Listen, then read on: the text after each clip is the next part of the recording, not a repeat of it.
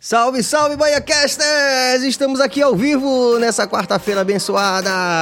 É semana de carnaval, rapaziada. E como vocês sabem, vocês estão acompanhando a gente, a gente escolheu três figuras extremamente representativas dessa única e maravilhosa experiência civilizatória que é o Carnaval de Salvador.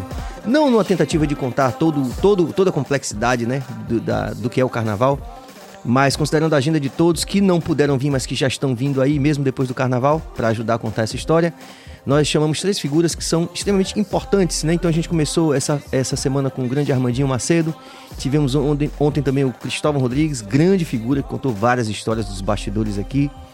Inclusive, algumas delas vão ser confirmadas ou não aqui por Ricardo Chaves, que já está aqui, que é o nosso terceiro convidado dessa semana aqui, o grande, grande, grande Ricardo Chaves. Oh, que bom, cara, tá aqui. Bom te ver, bom bater papo com a galera. No momento onde se tudo tivesse normal, eu ia estar de ressaca pelo show que eu teria feito ontem, me preparando para a maratona que ia continuar a partir de amanhã. É, que nos últimos anos eram, eram né, começava na quinta, terminava somente na terça, depois de talvez 12, 13 shows ao longo dos dias. Então, essa abstinência mexe muito com, com é. quem está tanto tempo né? Nesse eu pique, né? Comecei em 82, foi o primeiro, primeiro carnaval. E de lá para cá, tudo que eu construí na minha vida foi graças à música que saiu da rua de Salvador. Então, realmente, a gente passar dois anos é, longe disso mexe com a gente de uma forma que é difícil da gente descrever, é difícil das pessoas que ouvem entenderem o que é que acontece mas só quem viveu isso, quem vive, quem está vivendo essa maluquice que a gente está passando, é que sabe o quanto, o quanto é difícil, o quanto dói, o quanto é, é quanto mexe com a vida da gente, né? É muito complicado. E como muitos artistas também estão falando, né, Ricardinho? Que tem a gente que está em cima do palco, que as pessoas falam, ah, não, os músicos não estão tocando, mas tem uma equipe imensa também. Isso, né? isso é uma coisa que desde o 2020, quando começou essa, esse pesadelo que a gente está vivendo, era uma coisa que eu sempre dizia e falava quando. quando porque eu tive um período, logo quando rolou isso, eu me afastei totalmente, 100% da música. É, eu não conseguia. Foi uma coisa minha, né? Uhum. Não tem um, um, um, motivo, mas na verdade teve um gatilho que foi é, uma pessoa que quando eu passei, que eu estava tocando ainda uma coisa no, no Acarajé, que eu sempre vou dia de sexta-feira, e gritaram assim, cara, que, que a palavra era pesada, mas eu não, nem uhum. quero repetir. Sim. Mas pelo fato de eu só estar tá tocando uma música como se música fosse ligada à morte. Né? O que a gente fazia, a nossa a atividade. E aquilo me, de, me bateu de uma forma tão, tão forte Sim. que eu me afastei, cara. Eu olhava pro violão assim, eu digo, não é possível. E aí eu fiz um trabalho de imersão mesmo. Né? Aí fui buscar toda a minha história, né? arquivos que eu tenho muita coisa, fui ouvir gravações minhas do início de tudo, é, fiz uma visita no meu, na minha trajetória.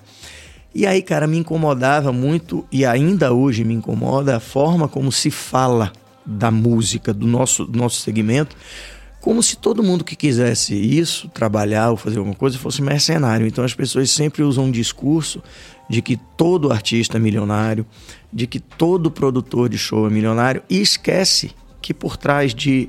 Vamos lá, vamos admitir que o artista seja milionário. Primeiro, ele é milionário porque ele construiu uma história bonita, provavelmente, que o fez chegar nessa situação. Mas para ele chegar lá, tem uma galera, certo?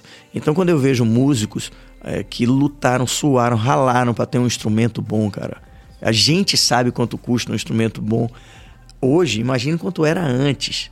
Né? E, e, muita gente sabe o que é isso. Um instrumento velho às vezes é muito melhor do que um instrumento Sim, novo. Exatamente. E o cara tem que se desfazer disso e sabe lá quando vai poder de novo adquirir um instrumento da forma que, né, da, da mesma qualidade que ele tinha. Então, coisas que para muitos podem soar pequeno, é muito grande para o universo da gente. Então, assim, cara, é, isso me, me, me mexeu muito. E me mexe ainda quando eu ouço algumas pessoas, algumas autoridades, alguns é, irresponsáveis até, que ficam dizendo que não, a gente pensa em vida, e como se a gente não pensasse em vida. Arte é vida, música é vida. Então, é, isso foi muito louco o que a gente está passando. E no carnaval, por caramba. Exatamente. E tem mais uma reflexão, porque é o seguinte, a gente, na verdade, Ricardinho, a gente está passando por um momento onde você não pode. Já vinha acontecendo com tensionamento político a partir de 2014. A gente não vai uhum. falar de política partidária no, de maneira rasteira, nem idiota, nem é, radical. Mas assim, analisar o contexto como um todo para é, até é embasar isso que você está falando, que é uma coisa que você sente e a gente sente também. Vamos lá. O metrô também tem mil pessoas. Sim. Né? Sim. Todo dia. Uhum. Né? Quer dizer, aí a gente está lidando agora também com algumas limitações que, tudo bem, são determinações que a gente deve. Somos cidadãos, né? Respeitadores Sim. da lei, essa coisa toda. Sim. E a gente está aqui para endossar toda a política de saúde pública que tenha um sentido e que realmente proteja a vida, como você falou. Mas os números não batem, né? Assim, a gente fica, tipo... Intrigado com algumas coisas. Os meninos do Jota Quest vieram fazer um show com os Titãs, não conseguiram, foi logo depois do decreto último ou penúltimo do governador. É, e aí, até por, causa, por conta disso, o PJ teve aqui do Jota Quest uhum. e tal. Uhum. E ele falou, poxa, mas opa aqui, ó, não, não bate, porque... Aí a Anitta também chegou a vir, não fez o show. A gente é. também teve um, alguns shows, você certamente teve sim, alguns. Sim, é, e era uma coisa que lá atrás, quando eu questionava, era assim, logo que... Vamos lá essa palavra é ótima, flexibilizou para a nossa classe, dizia assim: não pode tocar num bar, você e mais um músico. Mas no bar tinham várias pessoas. E eu questionava, e eu cheguei a falar isso em algumas entrevistas na época. Eu disse, gente, por que um músico? Certo? E todo mundo ficava sem máscara, mas só os músicos em cima com máscara. Então eu só podia ir, voz e violão, e mais um músico, ou talvez dois. Eu dizia, por que não podem três? Você está dando Sim. dignidade a mais um. Sacou? É. Não é dando dinheiro, porque na, naquela época e ainda hoje, uh, o músico, quando queria tocar, ele queria viver, cara. Ele queria dignidade, ele queria se sentir. Queria, não quer, né? Se sentir útil, se sentir fazendo o que ele gosta. A gente faz arte. E, e sempre era visto de uma outra maneira. E aí, essas incoerências é que fazem. Ok, a gente tem que é, respeitar as determinações. Mas isso não pode nunca deixar que a gente perca a capacidade de pensar. Sim, sem dúvida. Então, quando a gente pensa, a gente pode se questionar: será que isso está correto ou não? O que não quer dizer que eu vou deixar de cumprir. Mas eu tenho que me questionar, sim, se aquilo faz sentido, porque senão amanhã alguém vai dizer que todo mundo vai ter que fazer uma determinada coisa, mesmo que eu não concorde, mas se é uma determinação a gente vai ter que necessariamente aceitar. E é um caminho perigoso esse, sim, né? Sim. Então, assim, a, a humanidade não pode perder a capacidade que nos diferencia de outros seres. É o pensamento, né? E o que move o pensamento é uma pergunta, é a interrogação. A gente só chegou onde chegou enquanto ser humano porque a gente se perguntou. Lá atrás, né? As pessoas perguntaram por que isso? Ah, por que, que sai um negócio de manhã, sai um, uma coisa que a gente conhece como sol e amanhece e depois escurece? Se ninguém perguntasse nada, a gente estaria ainda pastando, né? E a gente, ao se perguntar, a gente evoluiu. Essa capacidade de perguntar é que está sendo colocada à prova neste momento. Nesse momento, com certeza. Entendeu? Isso aqui, para mim, incomoda muito. O Marcelo Gleiser gosta de dizer assim, que a musa do conhecimento é o desconhecimento, né? Sim. Quer dizer, a gente não sabe, tem que perguntar, né? É isso aí, bicho. Essa é a melhor coisa do mundo, essa perguntar. Se você não pergunta, por quê? O porquê. Eu lembro quando eu era pequeno, um dos primeiros livros que meu pai me deu, meu pai e minha mãe, era o livro dos porquês. Nós tínhamos em casa. Os mais velhos vão, vão, vão saber desse livro. Era o livro dos porquês. Né? Toda criança era, antigamente, muito chata, no sentido de perguntar tudo. A criança perguntadora era a criança que, é, que andava né, para frente, vamos dizer. Hoje é, é, um papo muito louco, porque a primeira coisa que a criança ganha é um tapor de um telefone desse, ou de um, de um iPod, ou de um. E aí não pergunta mais nada, porque fica ali. Então fica muito fechadinho, né? A gente se perguntar, perguntava tudo. Meu pai, por que disso? Minha mãe, por, que aquilo? aquilo? Por quê? Por quê? Por quê? Por quê? Então a gente tinha um livro dos porquês. E isso é que desafiava, fazia o nosso cérebro evoluir, vamos falar assim. Então é louco. Eu vou querer saber, desde esse começo aí da, da sua família, porque você tem uma característica assim que, principalmente nessa semana que a gente está falando de carnaval e baianidade, você tem uma coisa que, que eu acho que é muito genuína, assim. Você pode ganhar, assim, o cidadão de eh, baiano da gema, assim, ou algo dessa natureza. A gente vai investigar isso daqui a pouco. Mas eu só vou pedir licença para fazer um giro. Sim dos nossos apoiadores aqui, que é bre muito breve, e falar da nossa equipe toda, porque eu acabei não falando hoje, tem que falar. Walter São Cabeça na direção técnica, também baixista do Adão, você já conhece, já, já interagiu com ele, grande Cabas, uma referência na área. Jorge Billy também, diretor geral do programa. É, também músico e um cara que tá aí na cena também. E é Bahia também. Isso Daqui sim. a pouco vai rolar várias resenhas. Oh, meu Deus. Lua Novaes também, obrigado, que ela tá sempre fazendo tudo, desde produção, agendamento de pautas e ocasionais apresentações do programa. E vamos ao giro. Doutor Enzo Querino, é Querino Odontologia Especializada. Muito obrigado, doutor Enzo. Feliz carnaval para você e pra toda a família. Sempre com a gente aqui. Sampaio Sabores, daqui a pouco vai chegar o hambúrguer gourmet, o melhor da Bahia, ali a partir da República de Brotas. Zion fazendo nosso marketing digital, obrigado meninos e meninas. Copo cheio também, pode da bebida, sempre enchendo os nossos copos de alegria. Daqui a pouco vamos ficar mais alegres, né não, Ricardinho, que a gente já tá em carnaval. E o CTS, Centro Técnico de Salvador, se você procura uma oportunidade de se engajar no mercado é, com uma vantagem competitiva a curto e médio prazo, curso técnico é a solução. E nesse caso, a sua opção é o Centro Técnico Salvador. Muito obrigado, rapaziada. Dilícia de Brown está aqui, inclusive na mesa. Ricardinho também tem esse. Ó, que mimo, Ricardinho. É, para os nossos convidados aqui, ó. Você gosta de brownie? Eita! Olha que coisa maravilhosa. Fica à vontade, você vai comer não, aí, não, beber, tomar um whiskyzinho. Já, já. É. Fica à vontade, viu? Há tá quem diga que essa caneca que eu tô tomando já é. já é. Depois do jogo, todo mundo fica assim, o que será que tá naquela é caneca? É isso aí. Faltou alguém? Não. Carpon. Carpon também uh, nos auxiliando com as indumentárias e looks aqui. E ocasionais parceiros também. É, eu gosto muito dessa rapaziada aqui, da Empatize aqui. Muito obrigado, rapaziada. Sou louco por ti vacina. Vamos que vamos. Eu acho que é isso. Assim, tem um Carna Rock que a gente vai falar de novo hoje, não pode esquecer. Okay. Não esqueça. Atenção, Billy. Francis vai puxar sua orelha se você não lembrar de falar hoje, viu? Do Carna, Rock. Rock. Não, é. já tá aí, já tá. Daqui a pouco a gente tá passando. Pronto. E é isso aí, você sabe que você pode se inscrever no canal, pode ativar o sino, você pode comentar e dar like, dar like, pode também fazer uma interação com o nosso convidado dessa noite, porque é uma pessoa muito, muito especial para mim, assim, sobretudo do ponto de vista pessoal, por várias razões, assim. E nós vamos tentar debulhar, como diria minha avó, todas elas aqui nesse bate-papo. Vamos nós. Ricardinho, do começo, você é nascido aqui em Salvador. Sou soteropolitano. De 60 aí? Eu nasci em 1963, morava na Graça, depois vim morar aqui em Nazaré. É, depois fui para Ondina. Sim. E aí depois para o Horto Florestal, quando ainda era Rio Vermelho, depois virou Brotas, aí agora virou Horto, aí eu já não moro mais, hoje moro no Rio Vermelho. Esse foi meu meu roteiro, meu roteiro soteropolitano mas sou nascido aqui. Criado aqui também. Nascido e criado aqui. E, e meu contato com a música, Sérgio, veio é, quando desde pequeno, assim, por uma relação de parentesco de meu pai com Gal Costa, que são primos carnais, né? Ah, meu pai sim. era primo é, carnal já vi de era, porque era falecido já, primo carnal de Gal Costa. Então, desde muito pequenininho, é, eu tinha essa convívio, né? Isso. E quando eu fui morar na Ondina, eu fui também pequeno para Ondina e fiquei até 15 anos lá.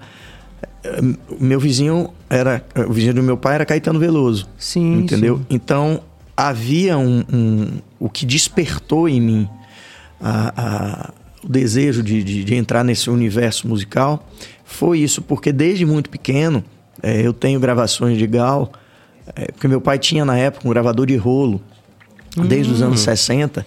E eu tenho gravações lá inéditas de Gilberto Gil. Quando, Mentira, você tem é, material? Quando namorava com Nana Caymmi ainda. É, eles antes de irem para o Rio, né? É, então, assim, músicas eles iam gravar aqui, Nazaré, na casa de meu pai. Eu nem era nascido ainda, mas ainda depois que eu nasci, ainda algumas coisas. E isso, depois que meu pai morreu e coisa, eu fui ver nos arquivos e tem algumas gravações dessas épocas. E isso é meio inconsciente. A gente, eu era tão pequeno que eu não, não entendia, mas eu lembro de gravações, eu lembro ainda do gravador de rolo, lembro do microfone, Sim. como era aquela captação. E depois, já pequeno, algumas gravações de Gal lá em casa com o violão, é, gravando algumas canções. Coisa inédita? Tem coisa... Eu tenho coisa inédita. Eu tenho uma gravação que eu falei com ela um tempo atrás, que ela cantando Georgia. Sim. Georgia, Sim. só que ela não Ray tem Charles, esse lugar nenhum. E tem ela cantando no violão. Caramba, que privilégio. Então, assim, eu, eu tô. Poxa, é, me arrepiei aqui. É, então, assim, isso foi me, me despertando coisas assim. É, e minha mãe sempre gostava sempre de ouvir muita música, tinha muitos discos, né? E aí cada um no seu estilo, né? Meu pai gostava da coisa da, da, da tecnologia e sempre gostou muito de músicas clássicas, né? Ele sempre gostou da música clássica. E, e gostava muito de Frank Sinatra também, o universo era esse. E minha mãe gostava de samba, e tinha discos, vários discos de samba, desde originais do samba, né? Clara Nunes, assim, Sim. essas coisas todas eram o meu universo junto com essa MPB na época, né? Com Gal, Caetano, Gil, é, eram os três maiores, Betânia, menos até do que eles três, Sim. mas Gal, Caetano e Gil muito um, perto ali, muito perto. Eu vendo aquele universo, shows, eu comecei a shows muito pequeno e teve um show que mudou aí sim, mudou minha vida. Eu tinha 10, 11 anos, que foi os, os Doces Bárbaros. Você tava lá? Eu fui, cara. Eu fui porque eu era primo, entendeu? E pela idade não podia, mas eu fui. Entendeu? Então, assim. Deu carteirada, era primo de Gal. É, na época podia. E aí fui no Teatro Castro Alves, aquilo mexeu comigo de uma forma assim. Eu vi aqueles quatro malucos no palco, é, uma banda também, aquela coisa toda mexeu. Eu disse, cara, eu acho que é isso. É isso, vamos dizer assim. Aí eu ganhei um violão nessa época e comecei a dedilhar algumas coisas e aquilo foi ganhando força, ganhando força dentro de mim. Depois eu é, aí tem um efeito, o um efeito é, estético do violão porque eu era gordo, certo? Bem gordo. Então meu, meu apelido na escola era Bolinha, certo? Hoje em dia seria bullying, é, bullying. Né? Mas não, aí eu descobri, Sérgio, quando eu comecei a tocar, que eu emagrecia no olhar das pessoas, principalmente das meninas, né? Aí eu disse, cara, muito bom isso aí, eu vou me especializar mais. Escolhia, começava a escolher os repertórios melhores, as meninas vinham chegando perto. E aí um outro universo veio se juntando também Sim. com o gosto musical daquilo tudo. Aí, banda de garagem, né? E meu irmão tocava bateria. Meu primeiro instrumento foi bumbo, certo? Eu tocava, eu tocava surdo em sambão, certo? Eu tocava surdo, então eu era tocador de surdo, meu irmão tocava caixa e é, timbal na época. Dali surgiu a ideia de um amigo nosso com violão, ele guitarra, disse: Pô, você toca o surdo, você é baixo. Eu fui tocar baixo fui tocar baixo ali, na frente Sério do, ba... do lado de um baixista dizer isso. Tá aí do seu lado é, aí, É, pois é. O, o Tobias aí, pra você pegar e tocar. Não, aí, aí isso é 1900 antigamente. Sim. Então, no, no baixo só tinha quatro cordas, ah. esse já tem cinco. Então, pra você ver como... Aí, depois disso... Aí meu irmão que tocava caixa e coisa foi ser baterista. Hum. E a gente fez uma banda de rock, era um, um né, guitarra, baixo e bateria. Depois o teclado. Tô falando aí nos anos 70. Hum. E a gente via muito rock progressivo e Aí meu irmão me trouxe pro rock, coisas de influência de rock. Então, olha lá, clássico, MPB com Sim. parentesco, minha mãe com samba, meu irmão com rock. Tudo isso, se você joga num caldeirão, vai para um trio elétrico e sai a música que a gente veio produzir muitos anos sim, depois. Sim. Então, o universo musical era isso. Eu tinha banda de garagem, participava de festivais de colégio, essas coisas todas.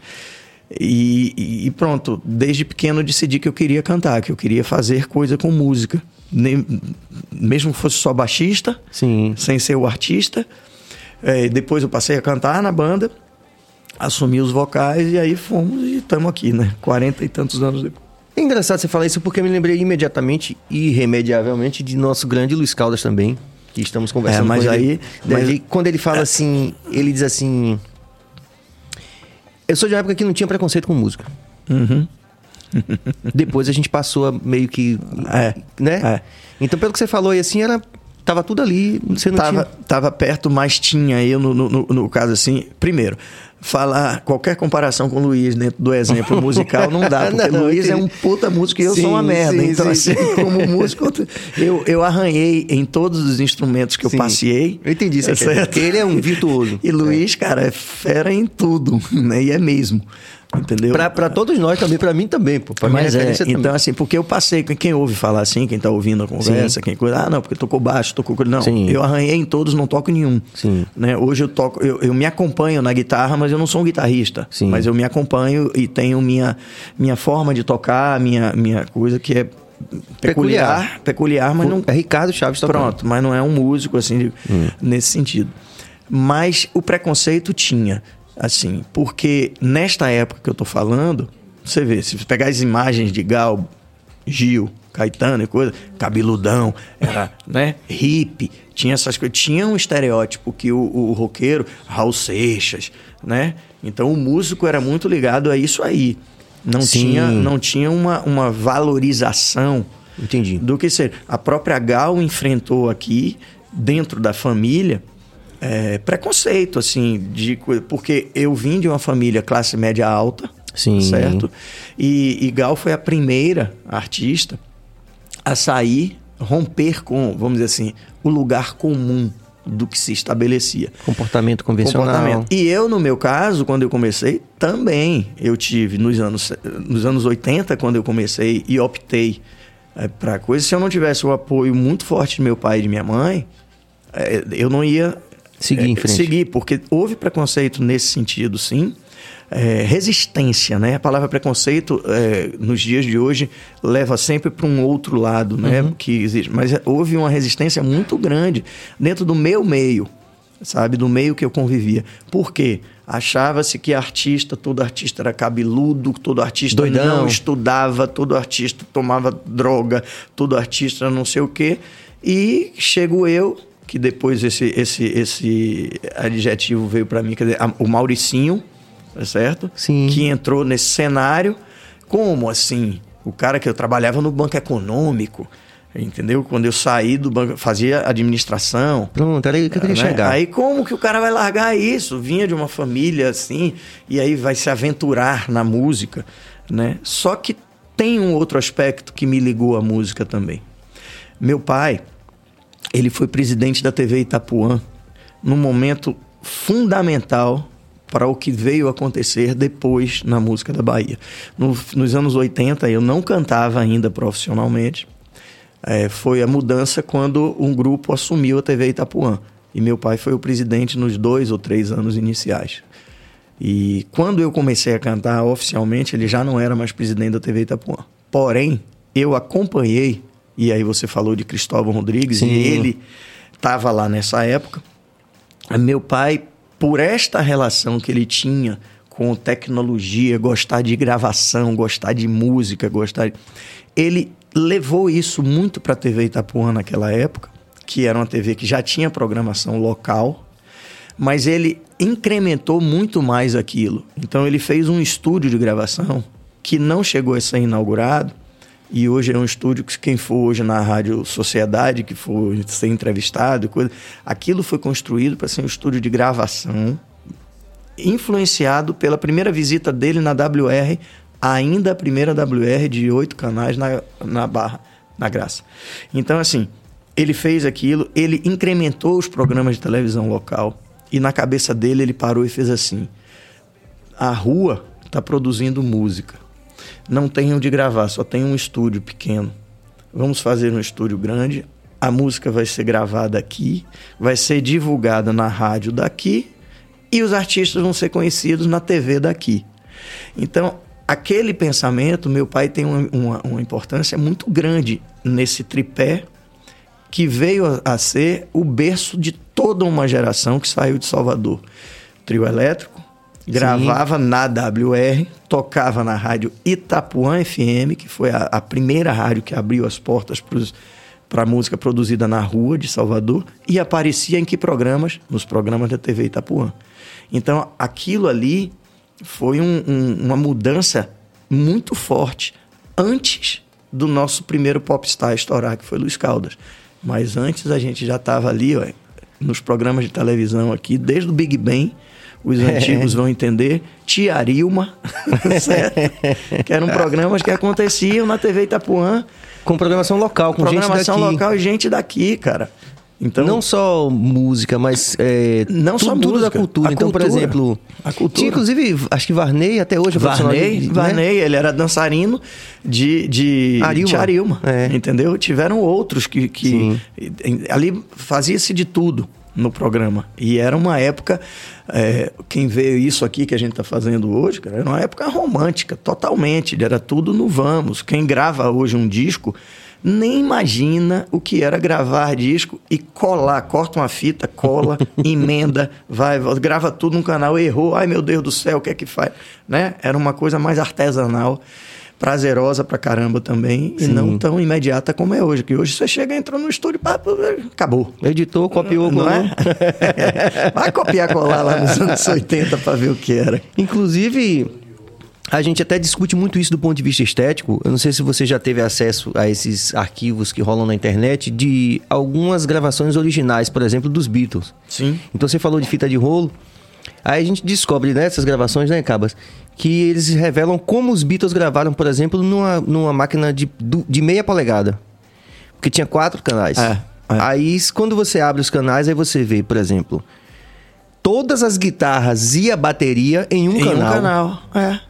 Aí você vê no outro canal o baixo e ah. todos os vocais. Aí você fala assim: Porra, mas hoje a gente tem infinitos canais e não consegue não fazer consegue isso. Não consegue fazer isso. As primeiras gravações que eu fiz foram em oito canais na WR. Ainda na Barra? Na Barra. Era assim, cara. A gente chegava, juntava aqui. Aquilo vai ficar em um canal. Se um errasse, acabava a gravação de todo mundo, porque não tinha jeito. Certo? E para cortar o que hoje você faz no Pro Tools ou em outra coisa, vamos, emenda, era corte, corte mesmo, com o estilete. E a gente juntava e editava ali coisas de um disco, né, de uma música. Sim. E foi fundamental. Quem viveu os anos da WR foram fantásticos, porque era o embrião de tudo. Tava tudo acontecendo sem a gente ter noção. é isso que é interessante. Só quando a gente faz remonta a história, né, Pronto. que a gente entende. O... É isso aí. Então, a cronologia, é, assim, né? Quando a gente foi para a WR, que eu gravei a primeira vez ainda lá, no, na, na primeira WR, foi ali que eu tive o contato pela primeira vez certo? Com Luiz Caldas, com, era banda Acordes Verdes, era, tudo era ali. A gente gravou. Meu primeiro disco, eu gravei ali, na, na WR. Que ano foi? 86. 87. Meu primeiro é, LP, né? long play. Mas antes eu já tinha gravado outras coisas. Eu gravei com Pinel antes, ainda com a banda Pinel. E, e gravei outras músicas que não estão em disco, mas eram as músicas que a gente fazia para o carnaval. E já naquela época, aí eu estou falando antes de 83, 84, é, quando a gente gravava, já tinham artistas aqui na Bahia, no carnaval, que eram sucesso. Entendeu? É, é por isso que, que esse questionamento, assim, que muita gente fala, ah, não, a música da Bahia começou, o axé, né? A partir de 86, quando o Luiz estourou com o Fricote. Ok. Eu, eu digo isso até num documentário de Chico Kertz. Aquilo foi um marco. Naquele momento foi um marco. Porque foi um marco onde a gente passou a ser enxergado pela indústria é, é, da música, né? Os, as gravadoras, gravadoras, passaram a olhar pra gente. Mas antes disso. Já vinha sendo gestado. O né? Chiclete com Banana já tinha inúmeros sucessos do carnaval na Bahia. O próprio Luiz tinha sucessos enormes no carnaval de Salvador, antes do Fricote, tá certo?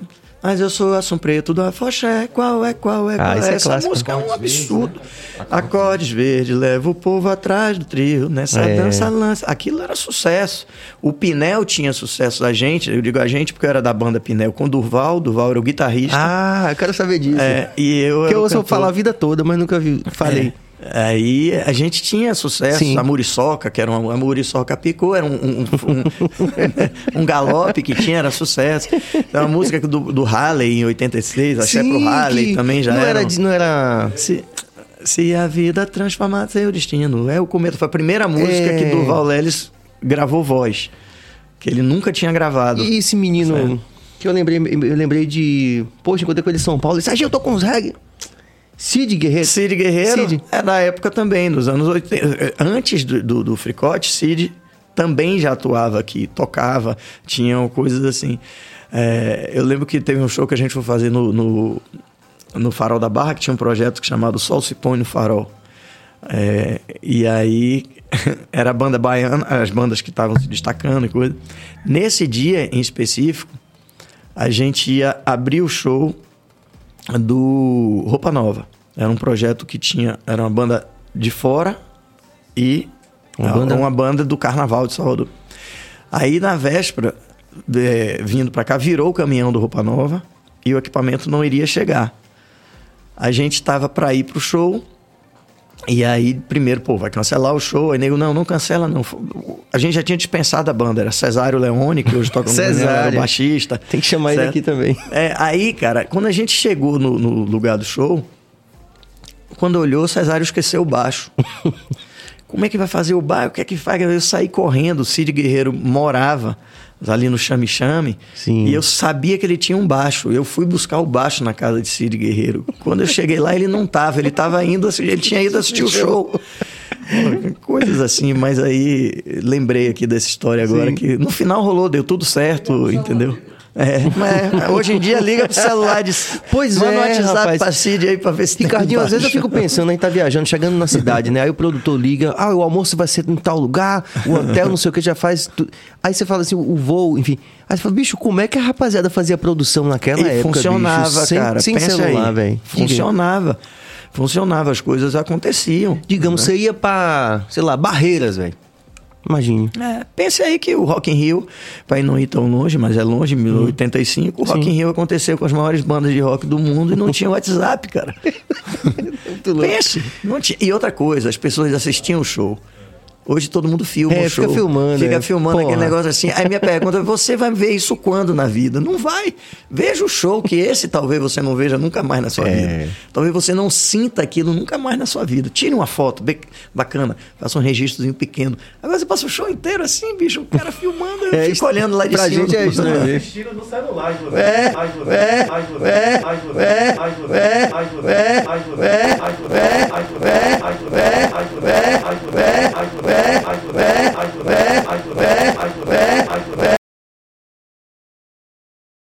só não podia entrar no bloco, porque é um, que é um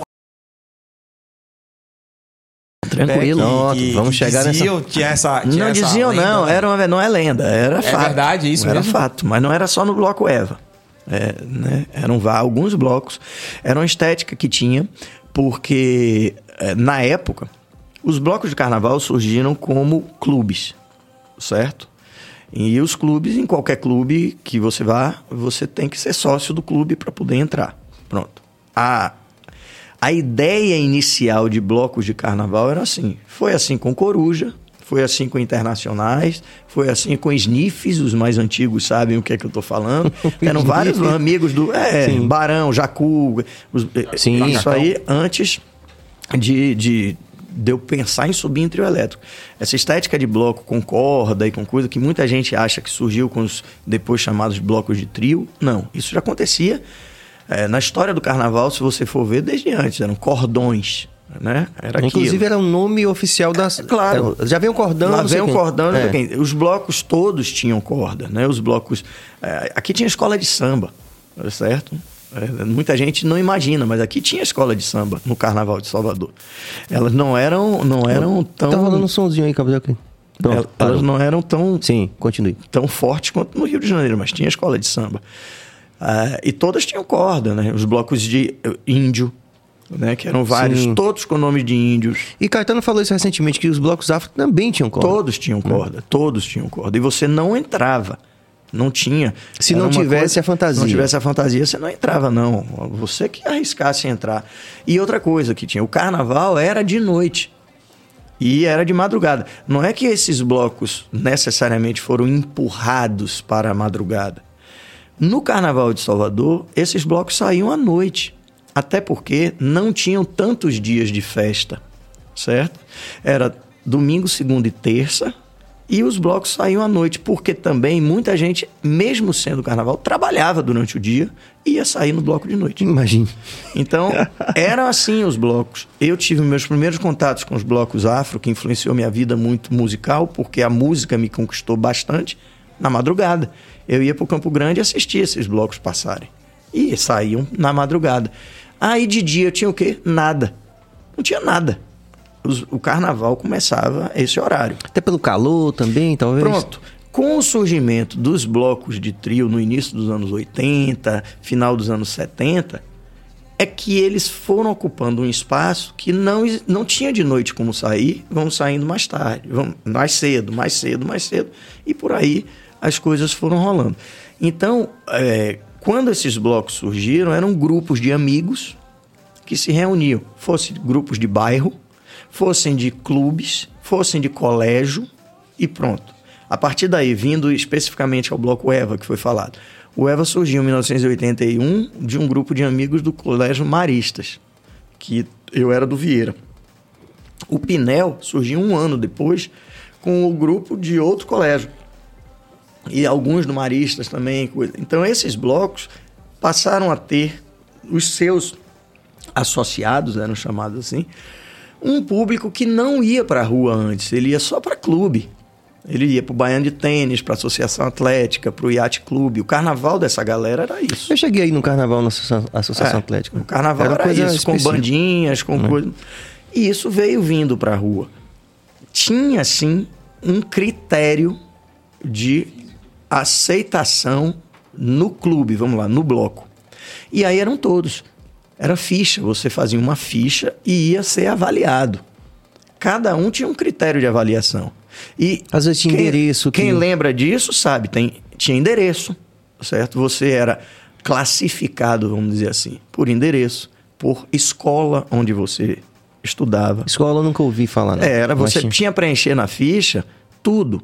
Onde você morava, onde você estudava, que faculdade ou que escola.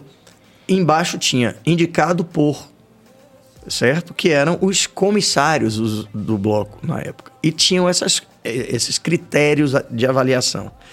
Não tinha o critério cor para você preencher na ficha. Tinha até isso em ficha de várias outras coisas, como tem até hoje, né? Mas não era. O que tinha muito era endereço, escola e as, os grupos eh, fechavam pelos bairros pelas coisas. Pra, pra, a, a, inicialmente, a, ideia era essa: que você tivesse pessoas do mesmo perfil, certo? No bloco. Porque eram grupos de mil pessoas, 1.500. Os blocos nessa época saíam com isso.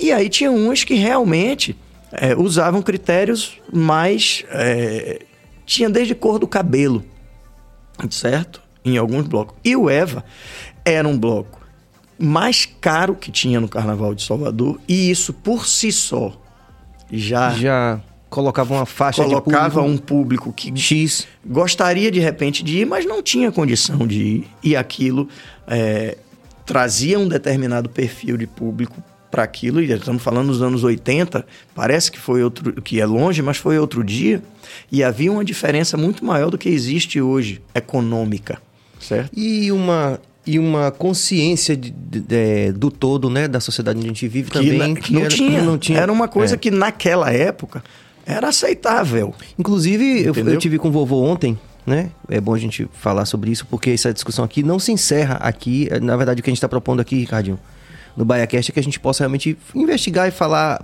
uhum. é, abertamente e conhecer e aprender com todas essas vozes, né? De várias, de, de todos as, os pontos da sociedade. Eu tive ontem no, no ensaio do Olodum e falei diretamente com o vovô do Ilê, Sim. que se comprometeu a vir, que é, muito dessa discussão também pode ser contada pelo próprio vovô do Ilê, uhum. que, se não me engano, é, teria tentado se associar ao Internacionais, na época, não foi isso mesmo? Não, teve um bloco, não sei foi, se foi o Inter, e que, que ele não pôde. E, e, Me desculpem se eu tiver. Aí ele tentou se associar e disseram que não era o lugar dele, a turma dele. É. E aí, isso, com isso, ele funda o E Ilê. era uma coisa que, quando ele funda o Ilê, que é um bloco, também tinha as regras, eu não sei se hoje ainda tem, que só poderiam entrar no Ilê, mas ali tinha uma questão de afirmação necessária de. Que até de... hoje se discute, inclusive. Pronto, mas era. Era uma afirmação, né? Mas aquilo foi usado muito naquela época também como, poxa, tem aquele que só faz isso, tem outro que só faz aquilo.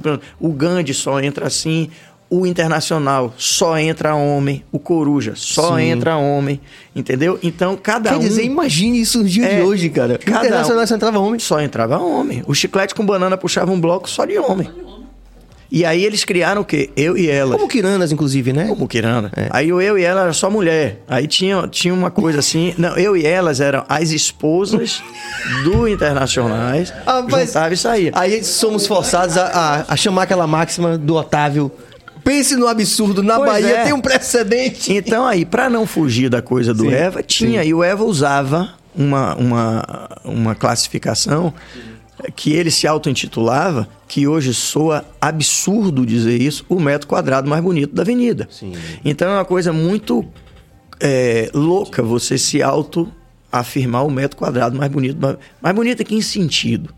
Né? E que também era um, uma conjunção de fatores que ele, bom, eu fiz parte do Eva durante cinco anos, cinco anos muito importantes na minha carreira e muito importantes da música baiana, que foi uma mudança do entre aspas, amadorismo que a gente tinha uhum. para o profissionalismo. Então, eu estou falando aí, 88 a 92 foi quando eu tive no Bloco Eva. E foi durante cinco anos, nesses cinco anos, já era assim, mas foram cada vez mais o bloco mais caro e o mais desejado por um segmento da sociedade. Sim. Ponto. Era uma verdade. Sim. Aquilo ali era. Quanto por cento era mais caro? Era o dobro? Ah, era muito mais caro. Era muito mais caro. Era uma coisa bem cara, como hoje é o Camaleão, por exemplo, que é um bloco Sim. quase que inacessível para a grande maioria da, da população. população. O Eva era assim naquela época. Era um bloco muito caro. E, e, e essa exclusão, aí é que a gente entrou no, numa coisa que foi muito complicada. Porque o que excluía não era a corda. Lembra que eu estava dizendo, a corda já existia. O que excluiu foi a estética que quis se fazer com a corda num momento que era aceito pela sociedade. Porque aquilo acontecia e aquilo era dito e reverberado pela imprensa. Se você pegar a transmissão dos carnavais da época, e eu tenho elas, você vai ver os repórteres todos, inclusive Cristóvão, que fazia sim, cobertura, dizendo: vem aí o Bloco Eva, é o bloco mais bonito do Carnaval de Salvador. Olha quanta mulher bonita, olha, olha que bloco lindo, olha que. Então, era uma, uma, um reflexo do que a sociedade vivia naquele, naquele momento. momento. Por isso que eu digo: carnaval não é só festa. O que a gente, com a nossa música, fez, a gente foi mudando paradigmas.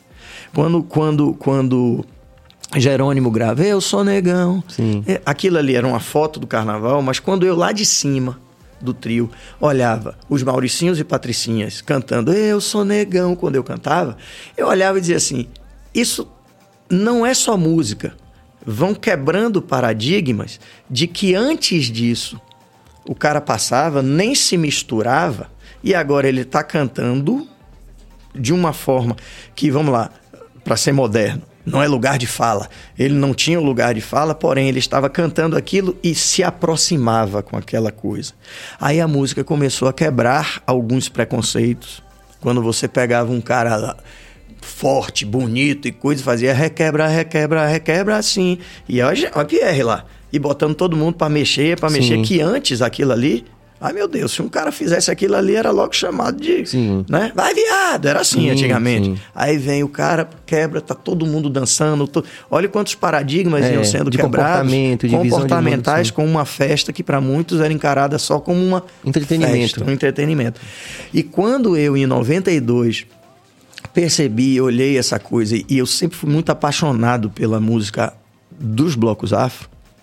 E tive resistência no Pinel ainda em incluir no repertório algumas músicas que aí dizia não é a realidade do, do o povo daqui não vai ouvir não vai cantar eu fazer eu lembro não vou dizer o nome do presidente na época que veio reclamar porque eu estava cantando muito Afoxé, na época era Sim. Afoxé e Jexá, Paulinho, finado Paulinho Camafeu, né? Sim. Afoxé, Badauê, coisa assim, que eu aí largava. Porque eu na madrugada ficava ouvindo os blocos, eu liguei para vou botar. Eu chegava, ele olhava para mim, eu, eu fiz assim, ó, ouça. E o povo todo cantando. Músicas de Pepeu Gomes, que falava do Ileaê, né? Que Pepeu tinha gravado. Ileaê, Ileaê, Ileaê. E aí todo mundo cantando aquele negócio. Eu digo, para aí, ó, ouça. Isso é a, a, a, Daqui a pouco tava todo mundo cantando aquilo ali. No samba reggae, quando aconteceu a virada pro samba reggae, e a primeira vez que eu ouvi o samba reggae, é, o, o, o, Faraó, foi num, num show de Luiz Caldas na Praça Castro Alves que era o lançamento do disco Lá Vem o Guarda. E tava todo mundo esperando o show de Luísa, daqui a pouco vem um barulho, uma bateria. Cristóvão tava do meu lado nessa época. E aí vem a gente ouvindo uma bateria, que diabo é isso na plateia? E aí daqui a pouco o povo todo, ê, faraó.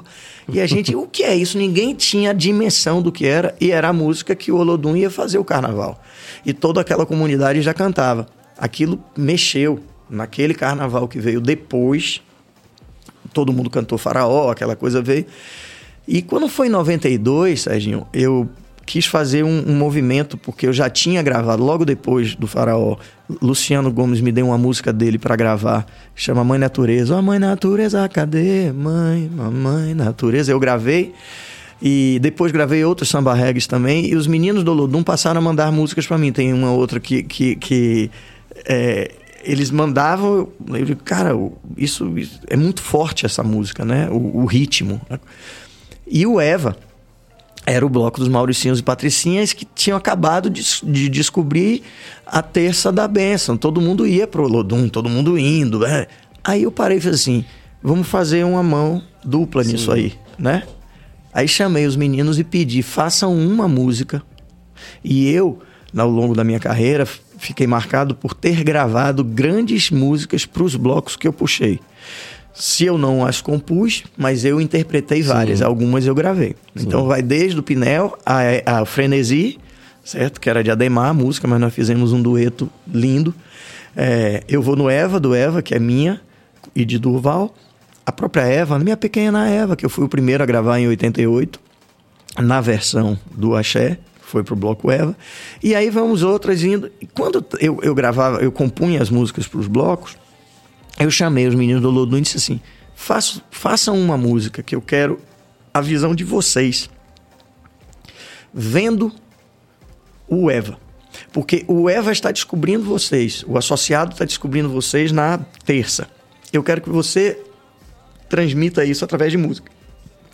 E eles compuseram uma música chamada Esperança Renovada, que é um samba reggae, eu acho lindo, né? O refrão faz: O Eva vai passando, o Eva vai chegando, abre os braços para receber esse axé, vamos que vamos. E ela começa com uma frase que faz: Vou com esse grito preso na garganta, o meu sufoco é cada vez maior. E eu gravei. Sim, clássico. Eu gravei ela, é música de Reine Veneno. É, quando ele mandou para mim, bateu logo de cara. Eu disse: Eu quero gravar com a estética do Lodum. Ponto. Quem ouvir a gravação original, ela começa com os violões com a pegada do Gypsy King, né? Uma sim, coisa assim. Sim. E depois some tudo e fica somente a bateria do Lodum, a percussão e eu canto voz e viola, como eram os samba reggae de antigamente do Lodum, sim. voz e percussão. Sim. Foi proposital, no mesmo beat que o Lodum tocava, lento, e eu queria aquilo. Quando eu mostrei aquilo à diretoria do Eva, os caras olharam pra minha cara e falaram: Você é maluco? Eu disse: O que é? Eu Pô, bicho, música samba reggae, tema do Eva, o Eva. É, vai ser isso. Esse ano a gente vai fazer isso. E no mesmo ano, Saul Barbosa me chamou, é, junto com Jaime Sodré e, e, e é, Portugal, né? E me chamaram para gravar uma música deles. Eu disse, Jorge Portugal, né? Os três não estão mais aqui, né? É, para confirmar. Então não é mentira não. Quem que tem tem outras testemunhas.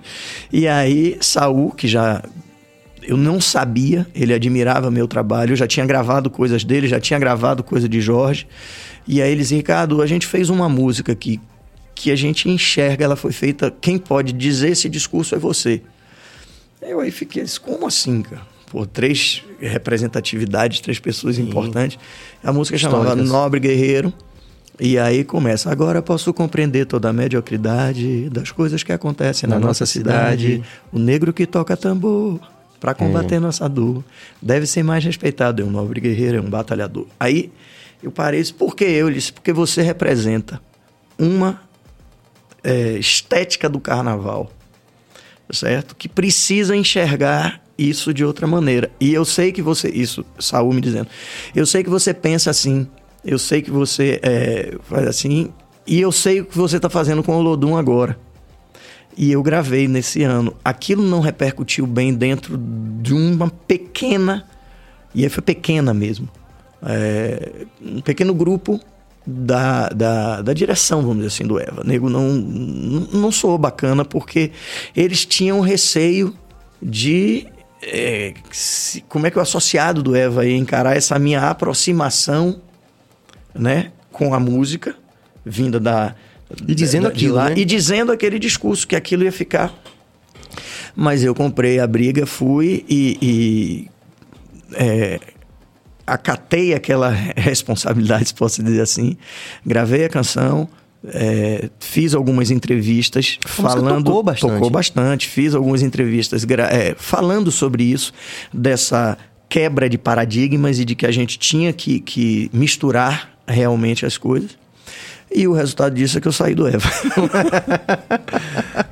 aí, Olha a interação já rolando aí. Beto Márcio, clássico, é o bicho. Aí pronto, desta minha saída, sim, é, surgiu esta música, o bicho, que eu já estava compondo para o bloco Eva, porque os associados do Eva, naquele ano, disseram: o carnaval foi o bicho, o carnaval foi o bicho. Uns associados que essa gíria carioca. E veio, vieram de lá, na época o Eva já trazia muito turista também. E eu fiquei com aquilo na cabeça, é o bicho, é o bicho, é o bicho. A percepção do compositor, né? É. E, e, já tinha o crocodilo, Pedrinho da Rocha tinha criado uma coisa. O crocodilo é o bicho. Hum. Mas eu nem imaginava que eu fosse cantar no crocodilo, tava fazendo já a música, né? É, aí eu saí do Eva. Você saiu do Eva. Aí eu disse: caramba, o que é que eu fiz? A música que me criou o, o, a rusga, vamos dizer assim, começava. Eu vou com esse grito preso na garganta. Aí na, na outra música eu fiz aquele grito que era preso na garganta se transformou e a nossa vibração é tanto. Porque eles diziam que a música era lenta, a outra, que a música era isso, arrasta. E era mesmo, mas propositadamente, Sim. porque tinha um objetivo com aquilo. E aí virou o bicho, cara. Aí quando eu cheguei no refrão, eu digo, vou fazer o quê? É o bicho, é o bicho. aí lembrei que eu, eu já ia pro crocodilo, da, do mote do crocodilo que Pedrinho da Rocha tinha criado, crocodilo bicho, é o bicho, é o bicho, vou te devorar, crocodilo eu sou. Sabia, é, Serginho, quando eu terminei de compor, que eu tinha feito uma puta música pro Carnaval de Salvador. A gente sente quando uma música tem um, um apelo. Para aquele que ela foi composta especificamente, eu imaginava que ela ia ser mais um hit meu para bloco de carnaval. Eu nunca imaginei que essa que música fosse ser o, o sucesso que se tornou. Porque não tinha lógica nenhuma. O cara lá no Rio Grande do Sul é o bicho, é o bicho, é crocodilo eu sou. Como assim? O cara nem sabia o que era o Carnaval de Salvador. Esse cara é louco. Você vem com uma estética assim. Ah, mas aquela música foi uma virada de chave. Total, hein? Na minha carreira. E coincidiu também com a virada de chave na história do axé. Porque foi naquele mesmo ano que Daniela estoura o canto da cidade. Sim. Certo? Então, a estética passou a mudar também musical e a forma como as gravadoras encararam, né? As vendas passaram a ser também continuar sendo grandes e os carnavais fora de época a gente começou Você a Você ficou rico de novo com o bicho? O bicho foi um, eu, ó, ele vendeu muito menos do que o disco, hum. do que deveria. Hum. Mas óbvio que eu ganhei bastante com o bicho, não, com muitos shows, muitas coisas. Porque você já, já era rico das graças de Deus. e no apelido, né? Ricardo, é. me chamavam rico. Eu lembro, Sérgio, a gente ficava de madrugada tirando o sol de Minouro. É. é. marcou a gente, pô, marcou é. a gente. Aí foi uma música assim que foi, cara, eu fui para vários lugares fora daqui do Brasil também. Essa música tocou e toca ainda em, em muitos lugares, mas quando eu disse que ela não vendeu bastante, porque eles são bastidores de gravadoras. Sim. Eu era da BMG. Hum. E eu tinha sido levado para a BMG por Edson Coelho, que era o diretor da BMG. Mas tinha um outro diretor, a BMG tinha dois diretores artísticos e havia uma competição entre hum. diretores artísticos. E um outro diretor artístico levou um outro artista baiano, uma outra banda que estava surgindo, que era a Bandaba. Certo? A banda que era com Robson e Márcia, Márcia Freire que saíram, Não, Márcia, Márcia Short. Short. que saíram da banda da Mel. Banda Mel. E surgiu um projeto faraônico que era a Bandaba.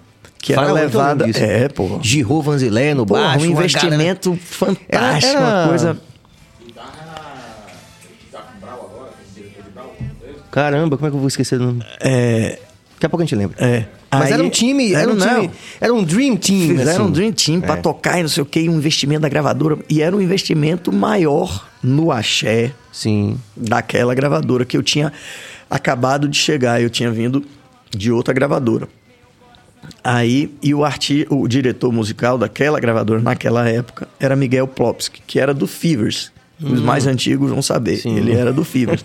e Miguel Plopsky era o diretor da gravadora. Mas só que eu cheguei com Edson Coelho, que estava vindo de outra gravadora e me trazendo internamente houve um conflito. Sim. E eu ouvi na reunião. Que é comum acontecer É natural, né? nada de, de, de, de novo no ar. E não é nada com o artista também. Não, né? não, não. Também. São bastidores que é importante Porque eu tive com a Carla pessoas... Cristina, outro dia eu conto aqui. Quando ela vem aqui, eu vou contar a história da Carla Cristina. E aí, é, como é que chama? O, o é bom para os bastidores, para as pessoas entenderem coisas assim. Aí eu tava na, na reunião, que antigamente era assim, apresentação do disco, né? Você se reunia com todo mundo, mostrava o disco tocando.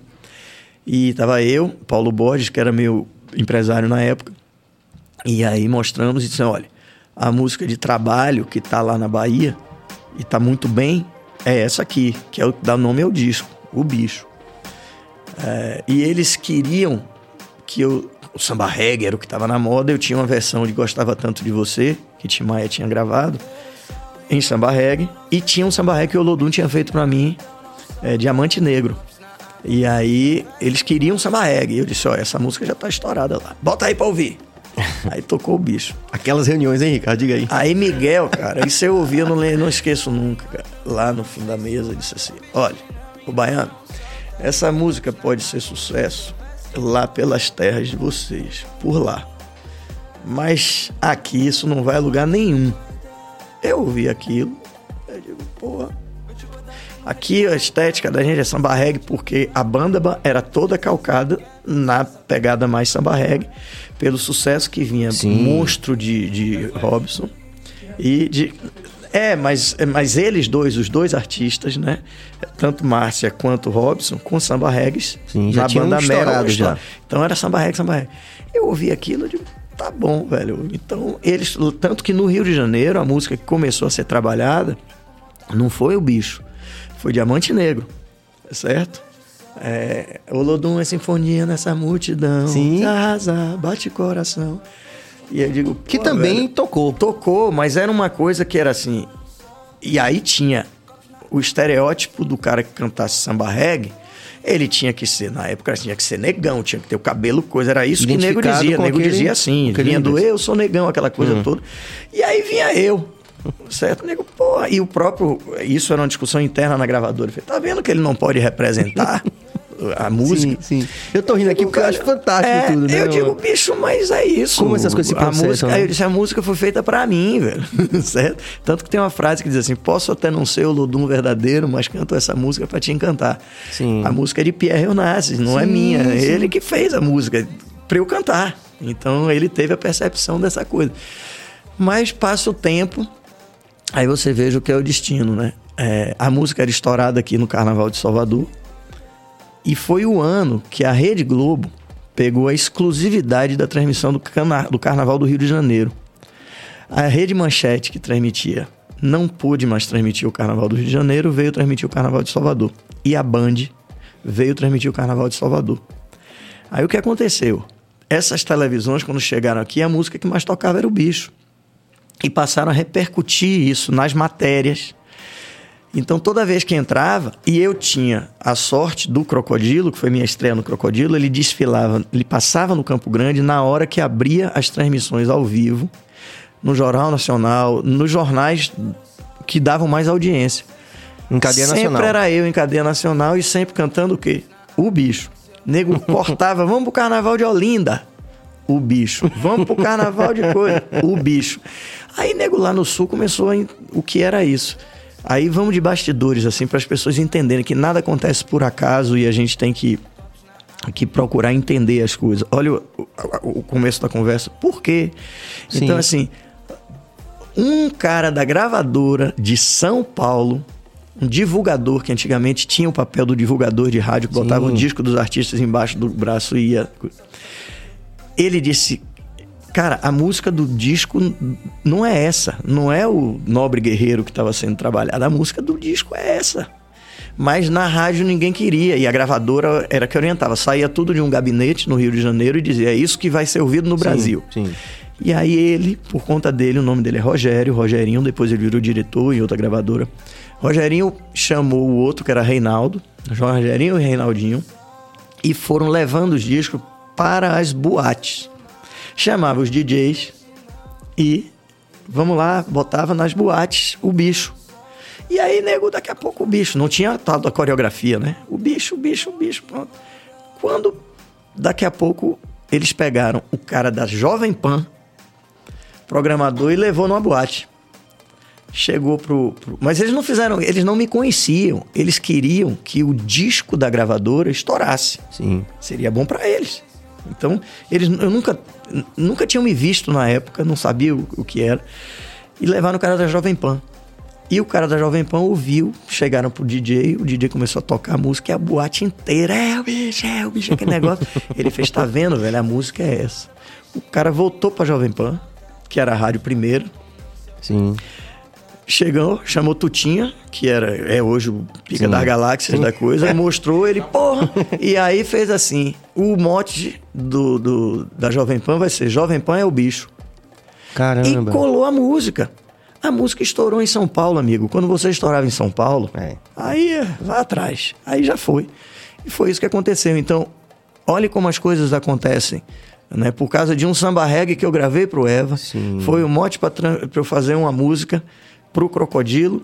E o cara de São Paulo gostou da música, certo? E levou para as boates, virou sucesso e pronto. A Jovem Pan foi a música que, que estourou, foi a Jovem Pan naquela época, a, a coisa. E aí, bom, aí depois virou tudo. Eu acho legal, assim, que a gente possa compartilhar isso com o rapaziada que tá vendo a gente, porque você tem vários exemplos no mercado fonográfico, não só no Brasil, né? De, por exemplo, o caso dos bidis com o embalo de sábado à noite foi também sim, icônico, né? Sim. Tipo assim, eles já eram, já tinham uma projeção, mas alguém liga e fala assim, ó, faça uma, faça música, uma música para um filme que a gente Exatamente. tá fazendo aí. Eles fizeram, é, fizeram uma tarde, quatro, quatro canções. mandaram, quer tudo, e depois virou o disco. E eles ficaram... Virou a vida dos caras, é. né, velho? Então, assim, é, ó, na vida da gente, o cavalo passa selado, né? Você estando na hora certa, no lugar certo, com a pessoa certa, é, fica tudo mais simples. Não tem fórmula, cara. Não, não tem. tem. fórmula. São... Inclusive, para fazer justiça à banda Bahia, a Márcia e a, e a Robson, que são grandes artistas. dois. É, é, é, é, igualmente curioso que uma banda com aquela qualidade, com aquele critério que eles tinham, não tenha, não tenha ido. Tornado. Veja só, não tenha ido para onde deveria. Onde deveria. Entendeu? E com todo o investimento, com toda a coisa, e aquilo acabou sendo marcante para eles de um ponto negativo. Porque a indústria dizia assim: não ah, não, como. não foi. Como não foi? Os caras. É. Né? Essas coisas são muito loucas. E, na teoria, eles tinham tudo. Tudo, exatamente. Né? É. E não foi por quê? Não sei. Não dá Tem um exemplo dizer. que eu sempre dou também, mais recente, que é o 9 Mil Anjos, né? Que era. Eles lançaram o projeto no Prime Time, no programa de Ivete, em cadeia nacional. Aí era Júnior, de Sandy Júnior na bateria, uhum, uhum. É, Champignon no baixo. Peu na guitarra. Peu, que tinha tocado com o Pete, né? Um puta, é. né? História do caralho, cara também.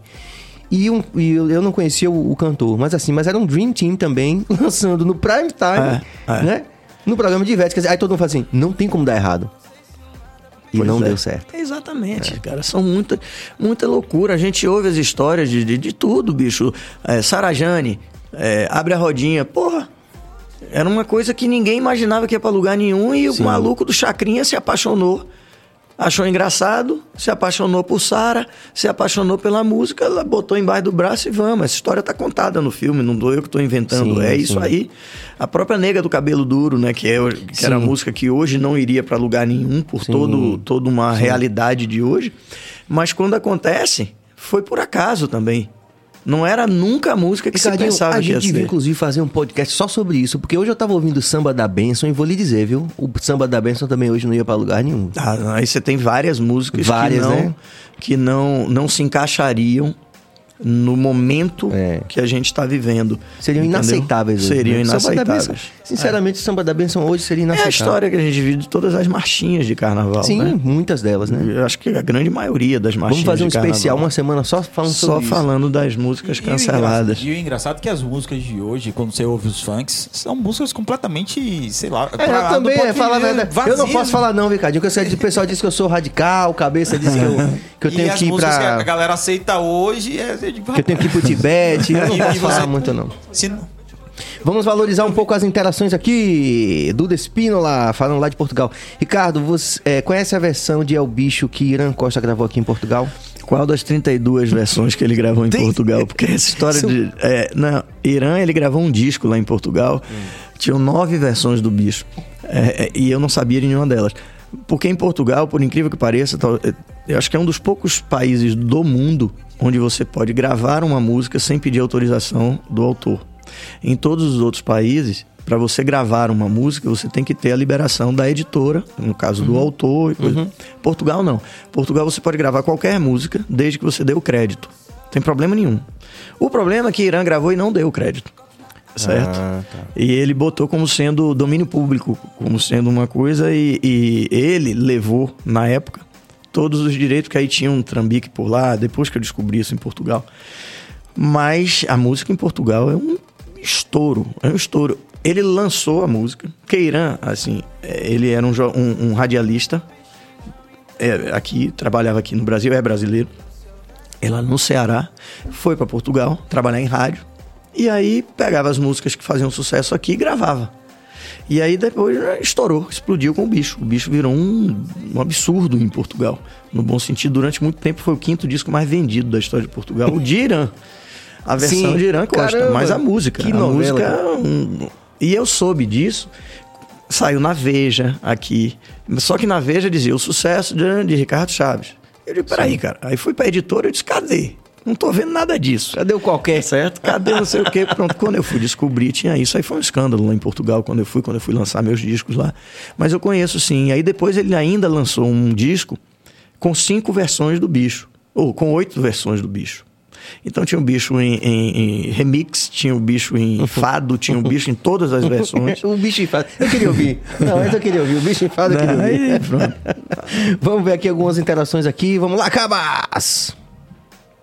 Bruno Henrique Adan de Viveiros. O defeito de Ricardo é só ser tricolor. Ah, pede pra ele falar das paixões pelo uísque que Alexandre Leão falou aqui.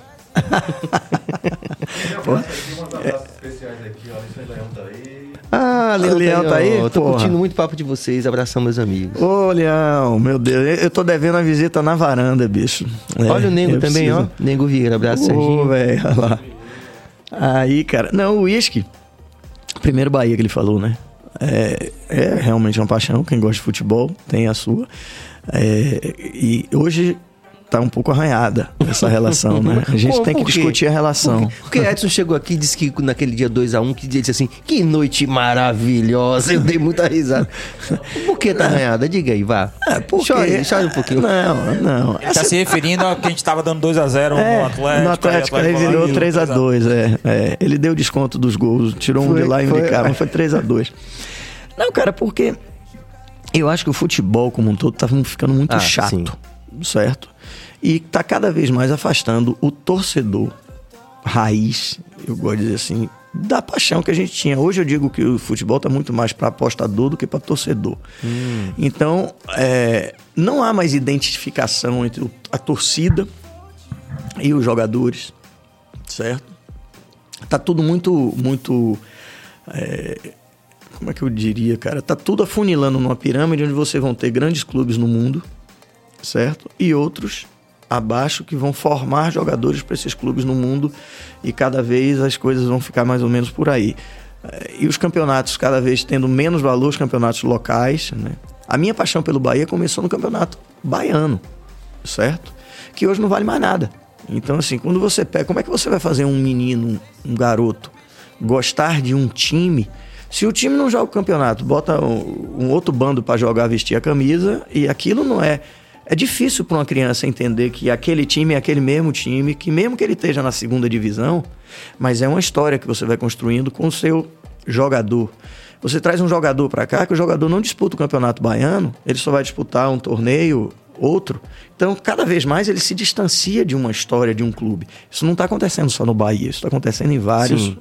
Sim. O Bahia especificamente, a gente, quando eu digo que está arranhada a relação, porque, cara, é, quando a gestão Belintani assumiu, ele veio com ideias fabulosas, entendeu? De fato. Estamos até esperando ele aqui, assim muito puder. boas as ideias.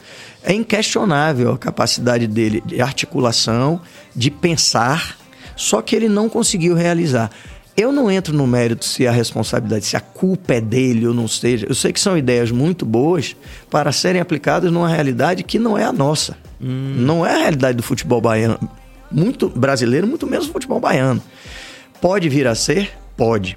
Mas quando ele chegou com um discurso muito revolucionário, muito bonito, muito coisa, o torcedor apaixonado, música nos ouvidos, né? Se apaixonou por aquilo como se da noite pro dia. Parecia ser algo assim que não tinha como dar errado É, também. exatamente, é uma coisa simples. E não é simples. Aí, amigo, a frustração não tem como, porque aí você vende uma ilusão e quando você vai para a realidade, é complicado isso em qualquer segmento da vida. Quando Sim. você mexe com paixão, que é futebol, Sim. não tem razão. Paixão e razão andam em lugares opostos. Não tem como você misturar a paixão com a razão. E o torcedor, ele é passional. Então, pô, eu participei do movimento também, ah, democracia tricolor, eu tava lá na frente, fui um dos que é, externei isso, botei a cara também. Mas quando você traz isso e simplifica o futebol para só aquilo, é o que eu tô dizendo. Paixão é uma coisa, a razão é outra. É lindo o clube, ah, tá tudo muito maravilhoso, mas o torcedor quando paga o ingresso ou quando liga a TV para ver, ele quer que o time jogue ali dentro, não quer saber de tudo muito bonitinho. Ah, Sim. me desculpe porque a minha perna bateu na sua e você se contundiu. Futebol não é isso, cara. O torcedor não quer isso. O torcedor não quer o só o discurso bonito. Eu volto a dizer, as ideias de, de Guilherme são excelentes se forem pu- puderem ser aplicadas. Mas quando você vê que na gestão o resultado em campo foi péssimo em todos os momentos, você tem algum lampejo, ah, foi campeão do Nordeste, ok. Disputa de pênalti, fomos lá, ganhamos, pênalti, chegamos. Ah, Campeonato Baiano, foi campeão uma vez, também disputa de pênalti, certo? Que botou o time principal para jogar o último jogo. Aí, pronto. E o resto? Gente, ah, não, ficamos na melhor colocação da história do Bahia nos pontos corridos. Ficamos um momento, mas a pergunta é assim: o time jogou bem quando nesses últimos quatro anos? Deu show assim? quando, né? Pronto. É isso que o torcedor quer: sentir a segurança de que o time esteja bem. Aí o torcedor até aceita perder. Mas ele jamais vai aceitar ver seu time perder jogando feio, jogando mal, com um elenco ruim, sem o jogador passar a sensação de que está se doando em campo. Porque isso é o que o torcedor quer ver. É o, o torcedor, o jogador sofrendo também quando o time perde. E não o torcedor olhar, terminou o jogo, tá todo mundo rindo. É, Vamos ali para onde? Mesmo que isso seja uma verdade, que sempre foi. Eu, pequenininho, ainda em Bavi, na época dos caras viravam porrada. E ah, depois passei, saí da Fonte Nova, pa- passa um tempo, aí estão os caras no mesmo bar, no Oceania, na época.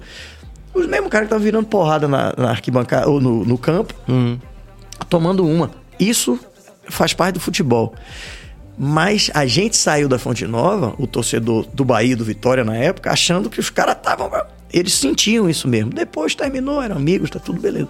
Hoje não, cara. É um descompromisso. Os caras chegam pra jogar como se não tivesse nada. E como eu falei com o Cristóvão aqui, porque tem um período do Bahia, eu não sou, eu não sou torcedor, não sou referência de nada, viu? Mas falar assim da minha, da minha emoção que eu, que, que eu senti, por exemplo, que eu tava chegando em Salvador e vi aquele Bahia de Bobô, de Emo, de Osni. Fala aí, fala a verdade. Não, eu tinha. Era, era outra coisa, Era né, outra bicho? coisa e eu tenho, eu sou suspeito para dizer, porque aquela geração que ganhou o título, eu acompanhei desde a formação, assim, porque é, eu ia muito pro Travessia, que era um bar que tinha na Pituba, Sim.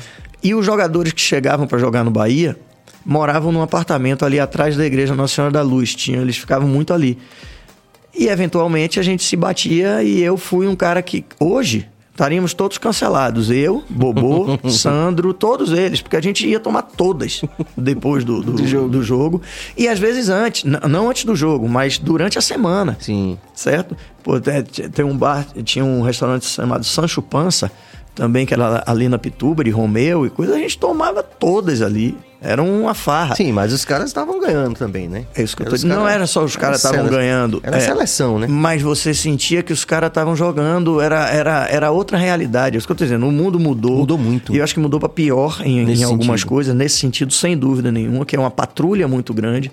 Né? O cara não tem direito, um jogador desse não tem direito hoje de sair, mesmo que seja com a família, depois de um jogo, se ele perder o jogo, Ave Maria, não sai para lugar nenhum. Ele não pode encontrar um amigo. Isso está errado.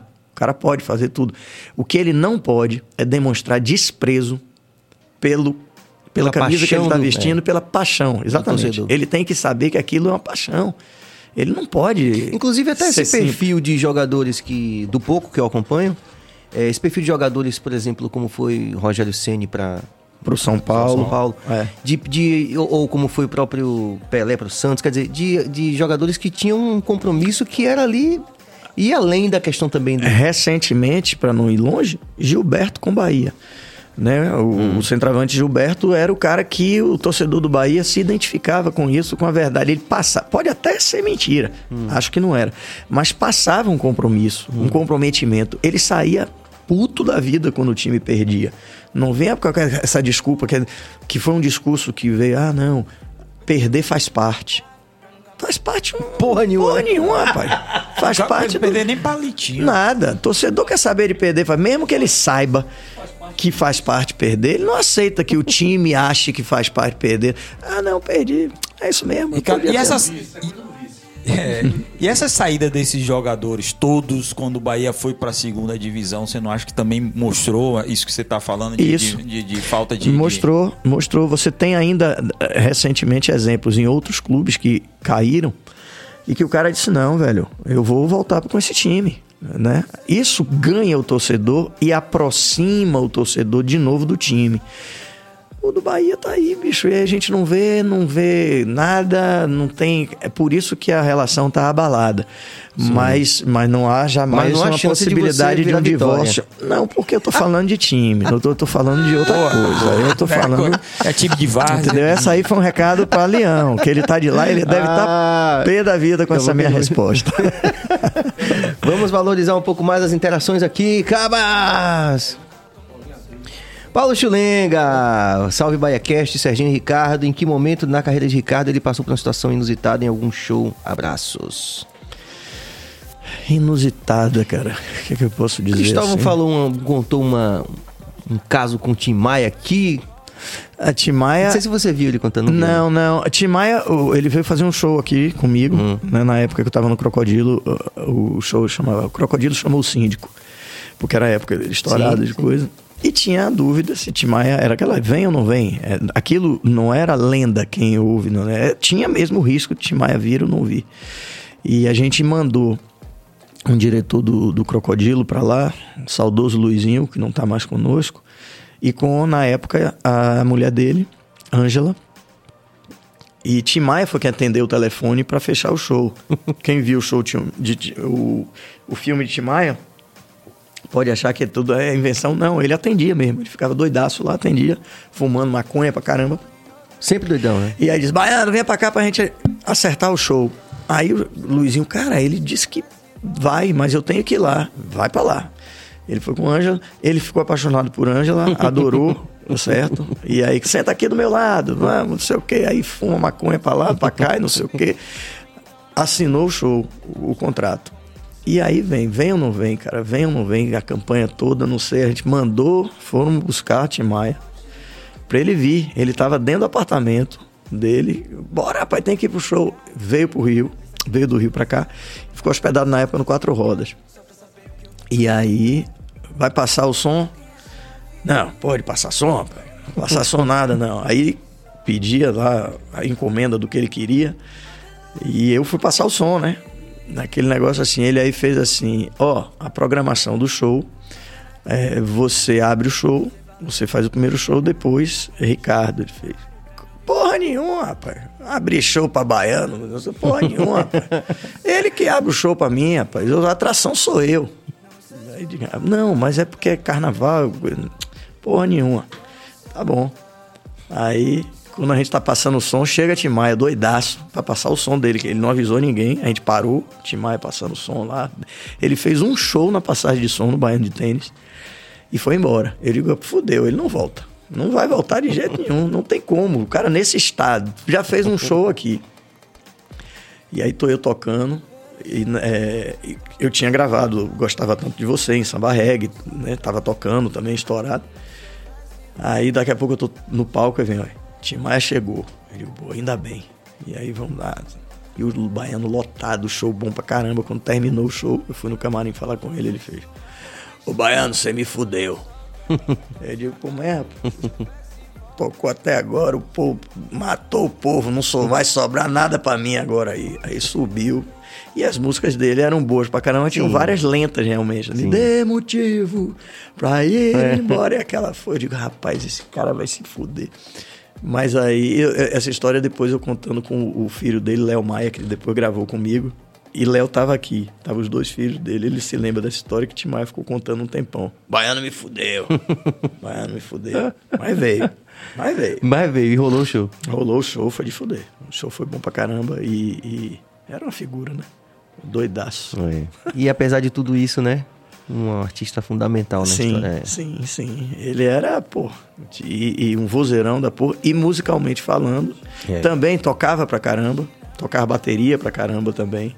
Era um. um, foi um, é, uns ícones que, que hoje em dia é, é tudo muito difícil porque você comparar situações e comparar artistas. Né? Eu acho que hoje eu não pensei nunca que com a música fosse acontecer isso. É, como futebol, não dá para comparar um jogador de hoje com um jogador de antigamente. Mas eu não achava que com a música fosse mesmo. Com a tecnologia, dá para dizer isso. Porque era um outro formato de se fazer música, de se construir música e de se construir relações, inclusive, entre músicos certo? As coisas eram criadas ali dentro, né? A cumplicidade era outra do que é hoje. Hoje é tudo muito, muito rápido e, e impessoal, né? tecnológico né? e impessoal. E, a, e isso reflete na música também, né? A música que sai, independente dela ser boa ou ruim, ela ficou mais impessoal. Ela não, ela não tem mais uma relação. Eu acho assim, o, o público não tem mais nenhuma relação afetiva com nenhuma música. Nenhuma, independente do estilo. Porque é tudo muito tão, é tudo tão rápido, né? E transforma em descartável coisas que não necessariamente devessem ser descartáveis. Porque tem músicas que são muito boas e elas se perdem no tempo. Eu fico tão triste quando eu ouço uma música e digo, cara, essa música já não é mais, sabe? E ninguém lembra mais e a música é tão boa. Pois é, outro dia tinha umas coisas do Backstreet Boys que eu achei, pô, isso aqui é tão legal, mas aí você, no segundo você vai falar e a minha filha fala assim, ih, pai, Backstreet Boys não é. tem mais nada a ver. Eu falo, porra. Mas era bom. Esse papo eu acho que tem a ver, Serginho, quando dizem assim, a música de antigamente era melhor do que a de hoje. Sim. Eu não concordo necessariamente. Né? A música aqui na Bahia não se faz mais música como antigamente. Eu acho que faz sim, porque os caras, que, os compositores continuam. É, a minha geração continua atuante, sim, independente. Sim. Não quero nem falar dos novos, não. Mas assim, só não tem como é, divulgar como era antigamente e eu me arrisco a dizer que os grandes clássicos da música do carnaval, se fossem lançadas hoje, nenhuma ia fazer sucesso como fez. Né? Talvez ela fizesse ali naquele carnaval, no outro carnaval, ninguém sabe mais o que é. Você nunca mais eu vi, já pintou verão, calor no coração, já pintou verão, o verão foi embora, nego já foi embora.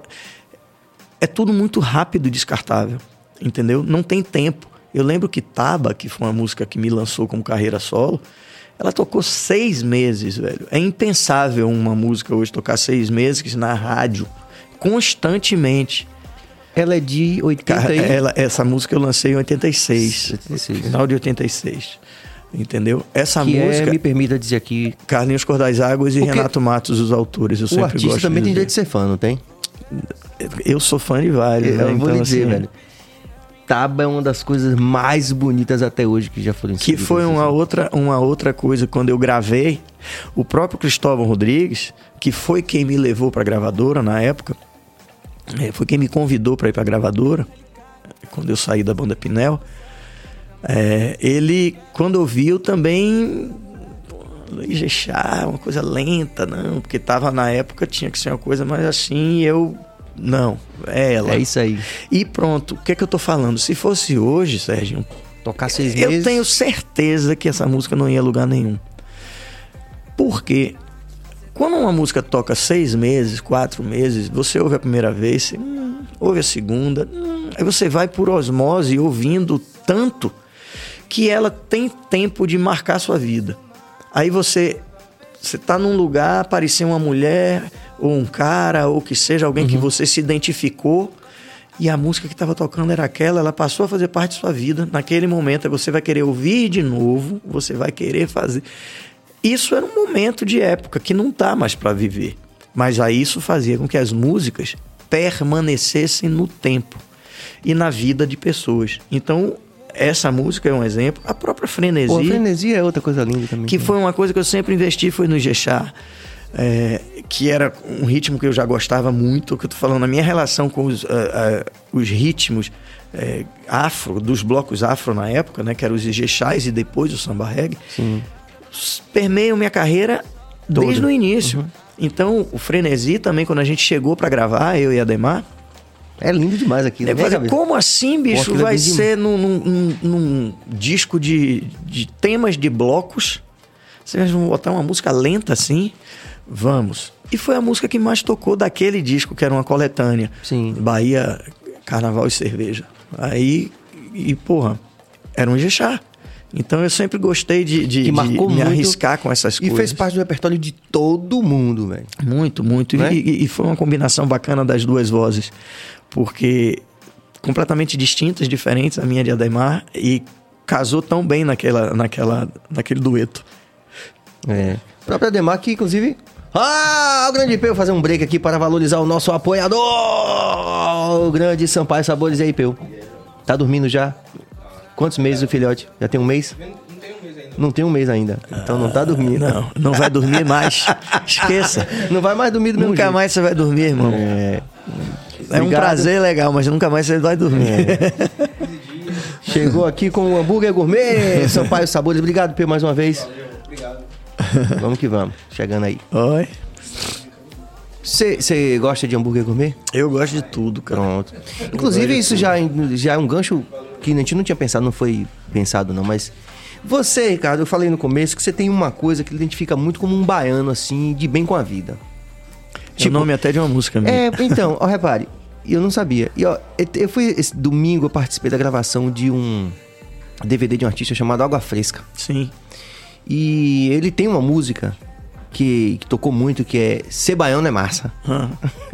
É a síntese, assim, do que Mas eu vejo, é. por exemplo, nos seus posts quando você tá comendo um acarajé. não tem isso? Você... Tem, mas eu acho que essa frase, ela, é- essa baiana é massa mesmo, independente. Veja só, tem várias coisas, tudo na vida tem lados bons e lados ruins, entendeu?